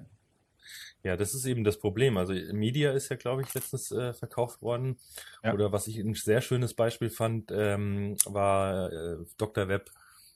Dr. Web war ja ein deutschsprachiges äh, ja. ja. Newsportal, Blog, wie auch immer man das nennt, diese Art von Webseite, der ähm, über, über Webdesign und alle diesen Themen, Webentwicklung und so weiter geschrieben hat. Ähm, dann früher oder später in den englischsprachigen Markt gegangen ist mit dem Smashing Magazine, was nach wie vor einer der erfolgreichsten Blogs in dem Bereich ist.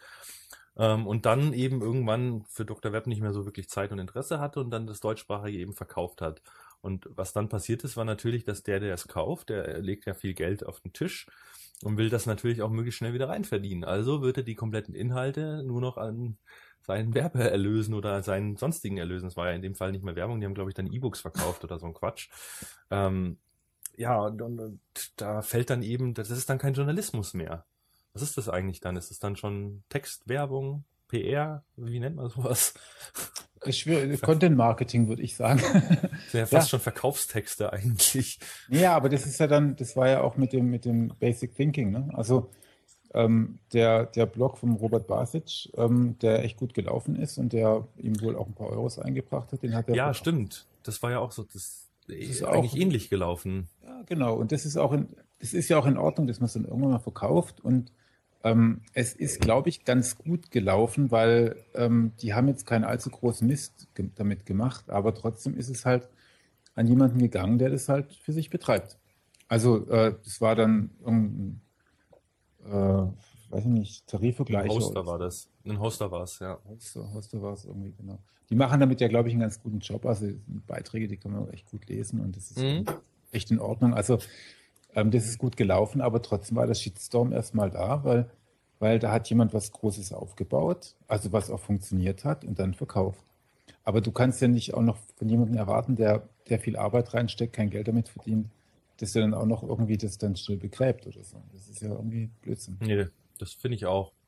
Wobei, wenn wir schon bei der Erwartung sind, äh, ich finde, man soll oder man kann aber auch einfach nicht erwarten davon, dass jeder von seiner Webseite mal leben kann. Das muss man auch mal ganz klar so sagen. Mm. Also mm. irgendwie hat jeder, der anfängt, eine Webseite zu bauen oder irgendeinen Blog oder sonst irgendwie zu publizieren, meint, er muss jetzt davon jetzt nicht unbedingt reich werden, aber zumindest so viel Einnahmen haben. Ja, wie soll ich das sagen, dass es halt eigentlich mehr ist wie ein Hobby und, und viele Sachen geben einfach auch nicht mehr her wie ein Hobby. Also das. Ja, oder halt, oder, also jetzt kommt ja mein Stichwort, du bist Publisher.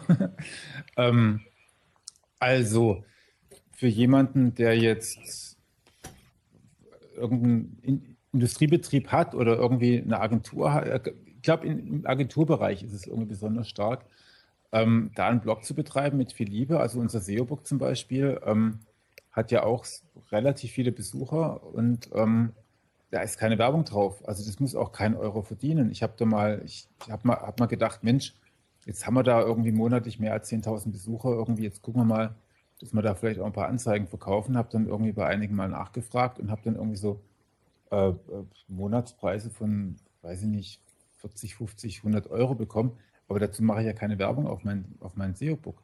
Mhm. Ähm, das ist dann wirklich also da darf man dann nicht nur davon sprechen, dass man Geld damit verdient, sondern welche Kosten man sich sonst spart. Ähm, und da gehört dann halt einfach, jetzt kommen wir in den Bereich des Content Marketings rein. Ähm, da kann sich natürlich ähm, eine Webseite vielleicht nicht bezahlt machen, aber rentieren. Großer Unterschied, aber glaube ich ein relativ wichtiger. Und die meisten wirklich unabhängigen Blogs, und dazu gehört dann auch Huffington Post. Ja, ich meine, die Leute, die dafür schreiben, kriegen keine Kohle. Warum machen die das? Halt, um einen Zugang auf die Reichweite zu bekommen, um, einen, um sich einen Namen zu machen als Content Marketing. Und das kann schon funktionieren. Und das kann ja. auch relativ unabhängig sein. Ja, absolut. Also das ist ja dann im Prinzip so ein bisschen, ähm, wie haben wir das vorher genannt, Quersubventionierung im Prinzip, ja. dass du eben ein Geschäft hast, was gut läuft, was dir deine Einnahmen eben äh, generiert, äh, mit dessen Einnahmen du auch Sachen finanzierst, die eben dir langfristig was bringen oder vielleicht auch nicht, aber die trotzdem halt nicht direkt äh, Erlöse bringen. Also gerade das ganze Ratgeber-Blogs äh, veröffentlichen oder irgendwelche Shops machen, ähm, ja, so ein bisschen Kundenbindung, Kundenaufklärung, FAQ, das ist ja auch ein ähnliches Thema. Da schreibe ich was, mit dem ich kein, kein direktes Geld verdiene, aber dass ich das geschrieben habe, bringt mir an anderer Stelle irgendwo dann doch was. Ja. Gut, wir haben ja vorhin ganz kurz darüber gesprochen, ähm, dass die Vermischung zwischen Werbung und ähm, Redaktion ein bisschen schwierig ist. Mhm. Und ähm, das geht natürlich dann immer ganz schnell in so einen, so einen, so einen Sponsoring-Bereich auch rein. Ne? Also wer hat jetzt eigentlich bezahlt, dass hier ein Artikel steht? Das, die Frage sollte man sich auch als Leser immer stellen. Und zwar rede ich jetzt hier nicht irgendwie nur vom Internet, sondern das ist durchaus auch in der Presse irgendwie ganz gut möglich. Wir haben schon vor, weiß ich nicht, 15 Jahren, haben wir damals für Connect, das Magazin, haben wir, haben immer so kleine Sonderheftchen gemacht. Das war dann Connect Spezial zu irgendeinem Thema. Das hat dann, weiß nicht, Vodafone oder so gesponsert und ähm, eben ein Thema gesponsert. Die haben dann gesagt, okay, wir brauchen mal wieder was über Daten im Internet. Mhm. Ja, vor 15 Jahren gab es es auch schon. Und ähm, dann wurde ein unabhängiger Beitrag dazu geschrieben, der aber natürlich vorher noch Vodafone vorgelegt wurde. Und ähm, das ist natürlich eine Sache, die echt schwierig ist. Und ähm, heute haben wir die Situation, deutlich vermehrt noch überall. Und zwar gibt es eine ganze Menge sag mal, Fachmagazine, da will ich jetzt ehrlich gesagt keine Namen nennen, weil ich da teilweise auch, auch, ja, auch als Autor mit dabei bin. Da wird man halt eben dann auch als jemand, der halbwegs gerade Sätze schreiben kann, auch mal angerufen und gesagt, du ähm, magst du nicht über das und das Thema was schreiben? Und dann sagst du, ja klar, gerne. Und was ist das Honorar? Und dann sagen die, ah nee, Honorar haben wir eigentlich nicht vorgesehen. Aber der Name steht drunter. Mhm. Und du bist dann nachher auch ähm, äh, natürlich als, kannst du eine Agentur vorstellen und so. Und ähm, das ist natürlich ein Stück weit in Ordnung. Also weil ich da, ich als ehemaliger Journalist schon auch das dann auf die Strecke bringe. Also ich habe da kein, keine moralischen Bedenken. Aber man muss schon auch sehen, dass ein Großteil eines solchen Heftes natürlich von Leuten ähm, vollgeschrieben wird, die halt eine Agentur zu leiten haben oder die sich halt selber vermarkten. Also bestes Content Marketing. Mhm. Und das finde ich wirklich ziemlich schwierig. Ja, es gibt da halt auch ziemlich viele, sag ich mal, weiche Bereiche oder Graubereiche oder so. Also was ich jetzt noch annähernd in Ordnung finde, ist, wenn jetzt, sag ich mal, ja, ein großer Carsharing-Anbieter auf ein Magazin zugeht und sagt, äh, wollt ihr nicht mal ein Special machen zum Thema Carsharing in Deutschland, ja. keinen Einfluss auf die Inhalte nimmt und sagt, im Rahmen dieser Sonderbeilage oder dieses Specials, wie auch immer, online, offline, äh, bin ich dann bereit zu werben. Mhm. Das finde ich dann noch einigermaßen in Ordnung, auch wenn die, die Redaktion von sich aus dieses Thema vielleicht gar nicht so groß aufgemacht hätte. Ähm, was aber trotzdem immer so mitschwingt, ist natürlich, dass man dann nicht sagen kann, hier Carsharing ist ja totaler Scheiß, braucht kein Mensch, ähm, ja, weil die Anzeige steht halt nun mal drin und bringt Geld. Ähm, also irgendwo, selbst wenn es nicht explizit äh, Einfluss genommen wird, äh, impliziert es doch schon irgendwo so eine gefällige Berichterstattung. Oder wie ja, wobei das muss man schon auch, also ich finde, ich finde das tatsächlich sogar voll in Ordnung. Ähm, also muss ich echt sagen, weil irgendwo muss ja, muss ja die Presse und die Fachmagazine auch Geld verdienen. Und ähm, dass ein Thema gefeatured wird, wo dann wirklich unabhängig darüber berichtet wird, ist echt in Ordnung. Und ähm, die würden ja gar nicht auf, ähm, weiß ich nicht, äh, wer jetzt gegen Carsharing ist. Aber wenn ich jetzt, ähm, ich sag mal, wenn ich jetzt äh, Lobbyist bin für Solarenergie, dann gehe ich ja auch nicht auf ein, auf ein Magazin zu, die jetzt ähm, dafür bekannt sind, immer äh, Solar, äh, Solarenergie niederzuschreiben, sondern ich gehe halt einfach auf eins zu, das, das mir schon thematisch irgendwie ganz gut passt und wo ich dieses Umfeld bisher vermisse. Mhm. Und deswegen finde ich es auch in Ordnung. Also so wird ja Journalismus ohnehin auch bezahlt, indem die Themenfelder auch gefunden werden, aber inhaltlich da drin gearbeitet, relativ frei gearbeitet wird. Also das finde ich jetzt moralisch echt, echt okay. Was, was ich schwierig finde, ist die Perspektive. Ähm, die Perspektive, wenn jetzt der, wenn jetzt ähm, die Presse kein, oder ich sage immer Presse oder die Publisher irgendwie kein, kein Geld mehr verdienen können über das Veröffentlichen von Informationen, sondern letztendlich auch immer, geht es ein bisschen in den Bereich Sponsoring rein, um sich von Sponsoren finanzieren lassen müssen, ähm, dann stellt sich irgendwann mal die Frage, wann ist es soweit, dass ähm, zum Beispiel die Wahlkampfberichterstattung von weiß ich nicht, äh, Aldi gesponsert wird. Also daran ist jetzt erstmal nichts Schlimmes, aber wenn es keine Wahlkampfberichterstattung gäbe und ähm, bei Aldi ist es wahrscheinlich auch relativ unklar, da würden auch keine Zahlen dann gefälscht, aber trotzdem, es hat ein Geschmäckle, oder? Oder wenn dann, wenn dann, wenn dann die, die Auslandsberichterstattung von einer Tageszeitung, äh, sage ich mal, von Apple gesponsert wird, da mhm. kann man doch schon ein bisschen davon ausgehen, dass der Journalist, der ja von Apple sein Geld bekommt, vielleicht über die Arbeitssituation in China nicht so berichtet. Das auf jeden Fall. Also gerade das Thema Sponsoring ist immer schwierig. Also das, das, ja, das meine ich eben mit dieser impliziten, dass du eben deinem Auftraggeber, von dem mhm. du letztlich dein Geld verdienst, ähm, eher wohlgesonnener schreibst, auch wenn du theoretisch ähm, frei bist in deiner Meinung oder in dem, was du schreibst. Ja. Ah, die Frage ist eben nur, wenn du, also du hast ja vorhin auch gesagt, was ich durchaus unterstreiche, dass wir eine unabhängige Berichterstattung brauchen, dass die ähm, Journalisten sehr wertvoll sind, auch für die Meinungsbildung, für die äh, Öffentlichkeit, für den Diskurs, auch gerade in einer pluralistischen Demokratie, in der wir ja zumindest theoretisch leben ähm, wir leben in einer guten Demokratie momentan noch, würde ich sagen. Ja. ja, doch, also im Vergleich schneiden wir auf jeden Fall noch gut ab. Nur, ich glaube halt, ja, zum einen, wir haben ein, ein funktionierendes, mehr schlecht, äh, oder was heißt nicht perfekt, sagen wir mal, aber es funktioniert ganz gut, ähm, einen, einen öffentlichen Rundfunk. Klar, das sind keine Tageszeitungen, sondern es ist halt wirklich ähm, Fernsehen und, und Radio, ähm, die auch Probleme haben im Internet. Die müssen ja, wie wir wissen, den Content wieder depublizieren, damit sie wiederum den anderen äh, gewerblich arbeitenden oder, oder gewinnorientierten Unternehmen nicht ja, was eigentlich auch pervers ist, äh, keine Konkurrenz machen. Also da, da tut sich durch das Internet einfach ein wahnsinniger Umbruch auf. Und ich glaube einfach, dass wir, wir haben ganz viele neue Player, wir haben viele Blogger, jeder wird zum Sender und es gibt die alten äh, etablierten Medienunternehmen und der öffentlich-rechtliche Sektor und, und vielleicht muss da einfach jetzt auch mal eine Marktbereinigung her. Also es gibt es ja auch in vielen Bereichen, wo über Jahre, Jahre hinweg, auf, aus welchen Gründen auch immer, eben ein, ein Wildwuchs stattfindet oder sich viele, viele schön gemütlich eingerichtet haben und sehr viel Geld verdient haben, aber irgendwann ist die Zeit halt auch mal rum.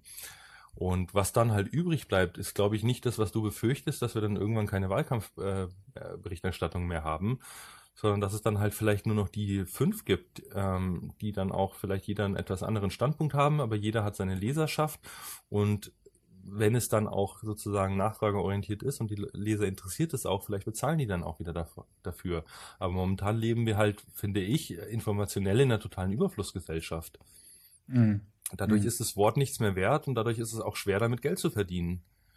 Ja, das ist das Problem. Ich meine, wir, wir machen uns viele Gedanken über die Verlage, aber auf der anderen Seite des, äh, der, der, Leitung jetzt hier sitzen ja eine ganze Menge Leute, hoffe ich zumindest, dass sie noch, noch, dass noch zwei, drei da sitzen, ähm, die halt tolle Ideen haben, die vielleicht auch ein super Thema haben und die da irgendwie einsteigen wollen. Und denen erzählen wir jetzt irgendwie seit über einer Stunde, ähm, dass man damit irgendwie echt kein Geld verdienen kann. Und das ist ja nicht ganz so. Ne? Also man muss ja schon auch sagen, ähm, dass, dass die Verlage, und das ist ja das Disruptive daran, möglicherweise auch einfach einer, ja, sagen wir es mal in Wirtschaftsdeutsch, einer Konsolidierung anheimfallen werden.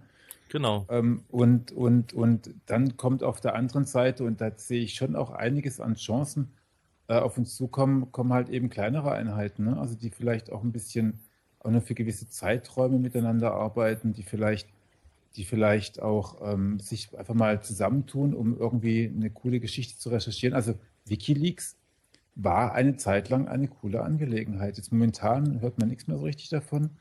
Ähm, aber das war halt tatsächlich in der Kombination auch mit den, mit den, mit den Zeit, Zeitungen, die Sie angesprochen haben, die dann ja auch für eine, für eine Veröffentlichung gesorgt haben. Das war schon irgendwie echt ganz cool. Und ähm, das kann halt einfach sein, dass jetzt kürzere Modelle auch kommen, wo halt einfach mal was Neues passiert und was dann aber eben auch finanzierbar ist, könnte ich mir schon vorstellen. Ja, also ich würde mal, ich würde gerne noch zwei Dinge loswerden. Das eine ist, ich glaube, man kann mit guten Inhalten auch gutes Geld verdienen, wenn man eben es schafft, einen Mehrwert zu liefern, also wirklich einen Mehrwert, der dem Leser Geld wert ist. Ähm, da bin ich einfach ja fest davon über der, der Überzeugung. Vielleicht sind es dann eben nicht mehr 50.000 Journalisten in Deutschland, die davon leben können äh, oder sehr gut leben können, sondern vielleicht dann auch nur noch 2.000 oder so. Das ist die eine Sache. Da wird sich viel verändern. Es wird fragmentierter, wenn jeder Blogger irgendwie, sagen wir mal, es gibt 1.000 Blogger, die alle 10 Euro im Monat verdienen. Da, da geht natürlich eine Vollzeitstelle für einen guten Journalisten bei drauf, weil das Geld wird ja im Prinzip dann nur umverteilt.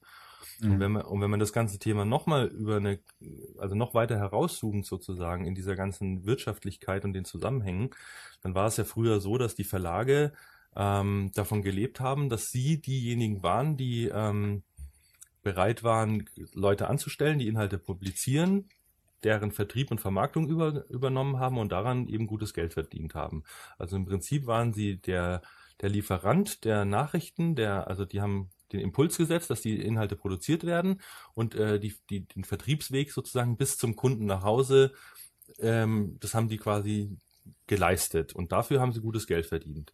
Mhm. Nur, nur als das Internet kam, hattest du, hat halt jeder seine zwei Kupferaderpaare durch die Informationen direkt nach Hause kommen. Also brauche ich nicht mehr dieses gedruckte Papier, was irgendwie, keine Ahnung, im Zeitungskasten liegt oder in einem Briefkasten landet. Ähm, da sind sie schon mal nicht drauf aufgesprungen, weil die, die ISPs in Deutschland, wie wir wissen, äh, also die Internetanbieter, die verdienen gutes Geld. Davon ist keiner irgendwie äh, von, von Verlagsseite drauf aufgesprungen. Doch. Oder ja, einige. Ja. Es, gab, es gab am Anfang gab es Border, die haben dann Europe Online gemacht. Ich weiß nicht, das ist wahrscheinlich wirklich auch schon zu lange her und die sind damit einfach auf hohem Teurer-Niveau gescheitert. Das also kann, halt, kann, keiner, der es erfolgreich gemacht hat. Und, und nee, andererseits, genau. Und das andere, was ich bei Verlagen sehe, ist ja auch sozusagen die Art der Gatekeeper-Funktion oder der Inhalte auswählen, sozusagen. Welche Inhalte kommen denn ins Blatt? Welche Themen habe ich denn? Wer macht welches Ressort? Was kommt auf die Titelseite? Was jetzt halt zunehmend eben durch Google auch, äh, sag ich mal, geleistet wird. Und das sind halt einfach Dinge, dass sich der gesamte Medienkonsum und die, die Mediennutzung verändert und wenn die Verlage halt ihr Geschäftsmodell begriffen hätten, äh, im Sinne von Content aggregieren und Content Delivery sozusagen, ja, dann, dann hätten sie die digitalen Medien auch anders einsetzen können und zu ihrem Vorteil nutzen können. Ja, also da denke ich, ähm, da versuche ich jetzt mal, ich hoffe, dass ich den Gedanken richtig zusammen, zusammenkriege. Ähm, früher war es halt so, dass eine Nachricht auch knapp war. Also zumindest kam die nur einmal am Tag oder jede Stunde in Nachrichten oder so, also im Radio ähm, oder abends halt bei der Tagesschau. Und jetzt sind News überhaupt nicht mehr knapp, sondern es gibt einfach eine, eine Flut von News. Mhm. Dieses Kuratieren von Nachrichten, von Informationen, ähm, da glaube ich, ist wirklich die Möglichkeit, ähm, auch Abo-Modelle zu etablieren, die wirklich Sinn machen. Also jetzt nicht irgendwie als Aggregator irgendwie möglichst viele News zusammenkrabbeln und die dann und die dann Google zum Fraß vorwerfen, hm. sondern, sondern wirklich klug auswählen und ähm, vielleicht ein Stück weit kommentieren und letztendlich dadurch, dadurch den Leuten Zeit sparen. Also jetzt nicht mehr, nicht, also eben, eben die Masse der Nachrichten zusammenbündeln und in ein sinnvolles, in ein sinnvolles Ganzes zu gießen. Und da kann ich mir schon gut vorstellen, dass es eine ganze Menge Leute gibt. Also ich wäre auch bereit dazu, ähm, dafür Geld zu zahlen, wenn mir jemand ähm, die Nachrichten, die ich brauche, vernünftig aufbereitet irgendwie liefert. Und dieses Kuratieren, da sehe ich eigentlich niemand, der das vernünftig macht. Da gibt es ein paar technische Lösungen, aber als Mensch ähm, das clever zu machen, hier in Deutschland sehe ich nirgends. Und da Stimmt, denke ich, ja. da wird dann Arbeitskraft bezahlt und nicht mehr die Information. Und das halte ich schon für eine, für, also da könnte ich mir vorstellen, da kann man fünf Euro mit verdienen. Ähm, also und das wirklich in einzelnen Themengebieten, wo ich mich gut auskenne. Ja, genau, also dieses, dieses Kuratieren, dieses Einordnen, dieses Kommentieren und das auch ähm, Zusammenstellen in, in äh, konsumierbaren Informationseinheiten anstatt eben dieser Datenflut, das ist, denke ich mal, auf jeden Fall ein Geschäftsmodell. Und halt auch ganz gezielt äh, News, die eben nicht an jeder Hausecke rumliegen, sage ich mal. Also eben nicht seinen Sportjournalist äh, zur Pressekonferenz mit Pep Guardiola schicken, wo 45 andere Kollegen drin sitzen, die alle im Prinzip dieselben Worte auf ihren Blog schreiben und sie nachher dann äh, zu irgendwo zu drucken oder zu veröffentlichen, sondern halt eben ja zu recherchieren oder oder Daten, die zur Verfügung stehen, in öffentlichen Stellen auszuwerten oder einfach mal neue Denkansätze, Themen zu finden und und und ja echte Recherchearbeit? Wo, wo findet die denn noch statt? Ja, aber das ist halt eben auch, das ist halt eben so das Problem. Es gibt auf der einen Seite die großen Mächtigen, die haben aber ein Gefühl von Mangel, also die, die fühlen sich mit dem Rücken an der Wand, die werden Teufel tun, irgendwie groß zu investieren ähm, in solche neuen Ideen. Und dann gibt es die Kleinen, die diese Ideen haben, aber die kein Geld haben, es umzusetzen. Das ist ziemlich blöd. Und dass jetzt die Huffington Post nach Deutschland kommt und ausgerechnet unter dem Burda Verlag, ähm, finde ich tatsächlich schwierig. Also, ähm, weil da könnte man, eine Chance wäre schon da, weil ich denke, es gibt auch in Deutschland genügend Autoren, die bereit sind, dafür, um sich eine Öffentlichkeit, eine Reichweite äh, zu erschaffen. Aber es könnte halt wieder nach hinten losgehen. Ja, da bin ich echt mal gespannt, was mit der HAFPO da in Deutschland passiert. Aber ich glaube halt auch, dass es den Verlagen noch viel zu gut geht. Und ich glaube, das muss noch erst eine ganz andere Wendung nehmen, ja. bevor die da ernsthaft mal ähm, ja. ja. sich eben trauen, wie du sagst, auch mal bereit sind, ein Risiko einzugehen und auch mal zu investieren. Und wer es halt nicht tut, mein Gott, der wird halt vielleicht auch nicht überleben. Wie gesagt, ja. wenn, wenn alle Hersteller von Automobilen äh, auf, keine Ahnung, äh, hier Fließbandproduktion äh, umstellen und du bist der Einzige, der es nicht tut, dann, dann hast du halt irgendwann keine Daseinsberechtigung mehr, auch wenn du vielleicht die besten Autos baust. Äh, ja. Ja, und die Welt geht nicht unter, wenn es irgendwie ein, ein Springer Krone und Jahr Watts oder irgendwie einen weniger gibt. Also muss man ist mal ganz böse. Das ist jetzt wirklich auch zynisch, weil da natürlich auch Arbeitsplätze dranhängen, aber ja, aber die werden aber, auch woanders wieder Arbeitsplätze finden. Dann kommt halt das nächste Startup, das ist erfolgreich ja, und das sucht dann, das ja. sucht dann 100 Leute. Und ich meine. Ja, es ist tatsächlich, also jetzt so aus, ich, das ist vielleicht, also, ähm, Journalisten verdienen mittlerweile schon nicht mehr so, so gutes Geld und die haben schon echt, also als freier Journalist möchte ich heute nicht mehr. Ich habe damals als freier Journalist wirklich richtig gut Geld verdient. Das war total super. Ähm, das ist aber mittlerweile echt 15 Jahre her und ähm, heute möchte ich mich da nicht mehr durchschlagen müssen, weil echt die Preise gesunken sind und, mhm. weil die wirklich auch noch nur noch zur Umsetzung geworden sind. Das ist wirklich schwierig und wenn dann irgendwie plötzlich einer fehlt, so wie, wie jetzt das Lachsblatt oder so, dann gibt es echt einige echt böse Einzelschicksale, die, die echt, die wirklich nicht schön sind, die man sich echt nicht angucken möchte. Auf der anderen Seite muss sich halt eben auch jeder jetzt darüber Gedanken machen, was ist denn in zehn Jahren? Gibt es das Blatt, bei dem ich bin da immer noch? Oder kann ich mich darauf ausruhen? Oder muss ich mich vielleicht mal ein bisschen mehr mit diesem Internet beschäftigen? Wer ja, aber das, pass das passiert doch immer. Ich meine, schau dir mal an, was, was damals äh, in der Internetblase passiert ist. Da hat irgendwie eine, eine Pixelpark 100.000 Euro für eine einfache HTML-Webseite verlangen können. Ah. Die, die haben, da hat jeder, der irgendwie sich Webdesigner geschimpft hat, richtig gutes Geld verdient. Und wo sind die heute? Entweder sie haben sich weiterentwickelt und verdienen nach wie vor ganz gutes Geld oder sie machen was anderes oder sie haben es halt schwer, sage ich mal. Und, und so denke ich mal, ist es halt, man muss flexibel sein und gerade durch das Internet beschleunigt sich natürlich der Wandel, aber er ist da und er lässt sich nicht aufhalten und er lässt sich auch nicht durch irgendwelche schwachsinnigen Gesetze aufhalten. Don't, und, äh, wie ist der Spruch? Don't stop the wave Surf It, irgendwie sowas. Ja, genau. da gibt es natürlich auch viele schlaue Sprüche, aber es ist einfach nur mal so. Es sind Gegebenheiten, mit denen wir äh, umgehen müssen. Und genauso wie, keine Ahnung, dass das Affiliate-SEO-Geschäftsmodell nicht mehr so toll funktioniert, wie es man vielleicht mal hat. Oder das, das ganze schmutzige Link-Building hat mal super funktioniert, konnte man richtig schön Geld mit verdienen. Ähm, ja, Mai ist halt irgendwann auch mal vorbei. Und dann muss ja, man sich halt ähm, über neue Dinge Gedanken machen. Scrapen von irgendwelchen Sachen. Ich meine, wir hatten ja wirklich genügend. Ich glaube, da müssen wir langsam zum Schluss kommen, aber genügend ähm, auch Beispiele von, ich sag mal, kleineren Unternehmen, die halt es geschafft haben, die User zu aktivieren, dass sie Inhalte geschaffen haben. Die haben dann vielleicht noch ein bisschen Inhalt dazu gescrapt und haben damit mhm. Geld verdient. Und die sind jetzt ganz groß am Jammern, dass halt jetzt das nicht mehr funktioniert, weil Google da genauer ist, weil sie irgendwie rechtliche Probleme bekommen mit dem Scrapen und so weiter und so fort. Da muss ich einfach sagen, ja, okay, aber Leute, bleibt doch mal ganz locker. Ihr habt jetzt einfach ein paar Jahre lang gut Geld damit verdient, dass ihr irgendwie so eine Lücke gefunden habt. Aber Richtig. Wenn ihr davon jetzt nichts gespart habt fürs nächste Geschäftsmodell, ihr könnt doch nicht erwarten, dass es immer alles so bleibt. Also eben ihr doch nicht. Und ähm, deswegen Genau, und das ist der Punkt eben. Es kann nicht jeder er, erwarten, nur weil er irgendwas macht und denkt, es wäre besonders toll. Selbst wenn es besonders toll ist, kann er nicht erwarten, dass er auf jeden Fall immer davon leben kann. Das ist das eine Ding, was auf jeden Fall ein Faktum ist. Manche Dinge sollte man halt vielleicht dann doch eher als Hobby betreiben. Oder wenn es ein Unternehmen sein muss oder wirtschaftlich erfolgreich sein muss, dann muss man halt auch flexibel sein, man muss sich weiterentwickeln, man muss sich anpassen, man muss eben, ja, darf die Trends, sage ich mal, nicht verschlafen muss auch bereit sein, Risiken einzugehen und und man muss, man muss sich das richtige Thema raussuchen. Das hatte, hatte ähm, wo, wo habe ich das gehört? Das fand ich irgendwie echt einen extrem guten Spruch vom Nils Dörje, glaube ich, war das. Mhm. Der sagt, und such dir bitte niemals ein Geschäftsmodell aus, bei dem Amazon, Ebay oder Google gerade oder demnächst zugange sein werden. Oder Apple, ja, genau. das ist richtig. Da ja, die, die überrollen dich halt einfach, das ist klar. Wenn du Glück hast, kannst du noch verkaufen an die, aber im Zweifel. Ja, genau. Na gut, ich glaube, wir haben jetzt genug zu dem Thema, oder? Jetzt schmeißen wir noch was unter die Leute. Ja, genau. Also wir freuen uns, wie gesagt, wir haben ja hier einfach auch mal frei diskutiert, auch sehr über Kommentare und über eure Meinungen zu dem Thema. Es mhm. ist ja heute mal eine tatsächliche Meinungssendung geworden, im besten Sinne.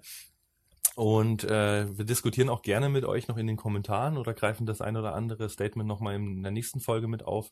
Ähm, vielleicht haben wir uns auch irgendwo nicht ganz klar ausgedrückt oder ähm, haben, ja, wir wissen ja auch nicht längst alles und, und haben nicht immer recht. Von daher äh, sagt uns gerne eure Meinung.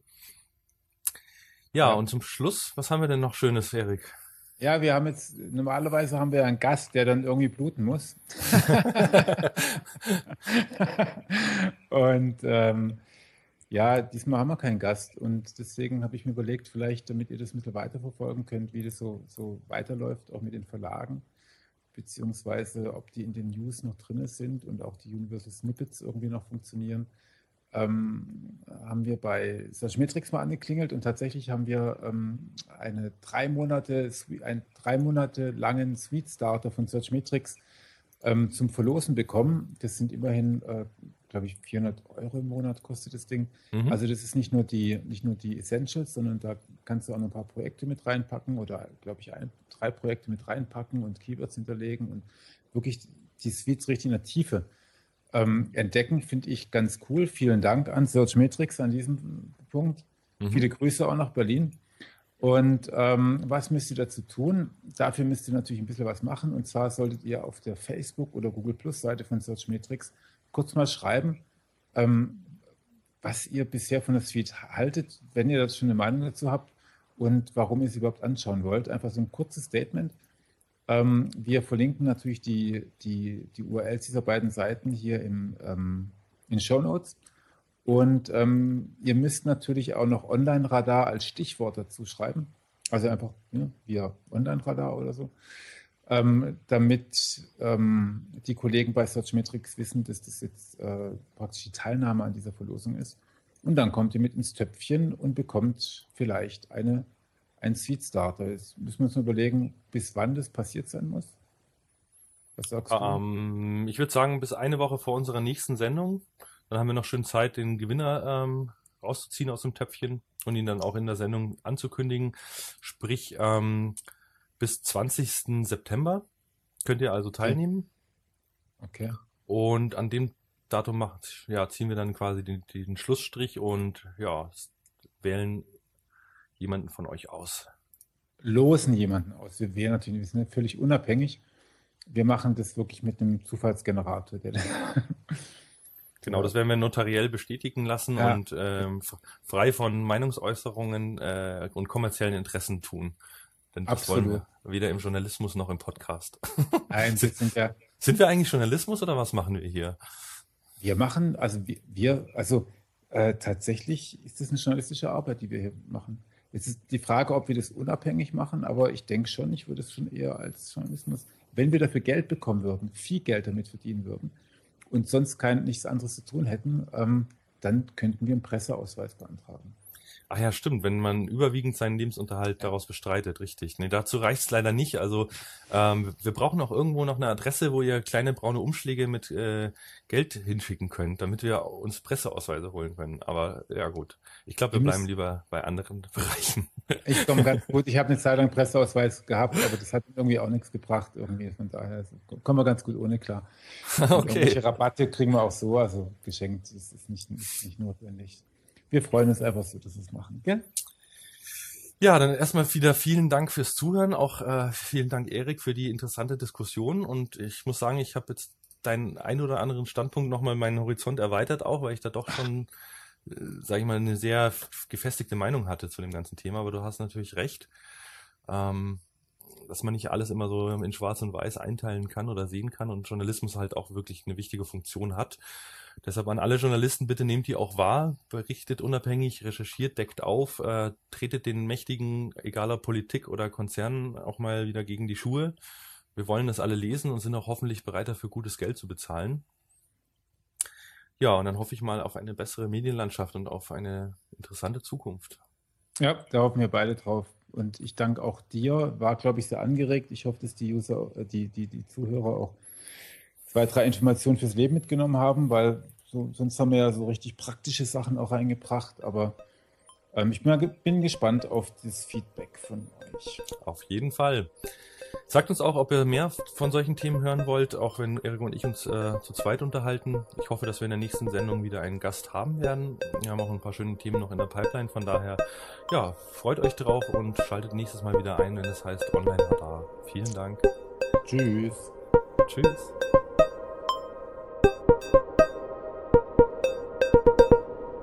Online-Radar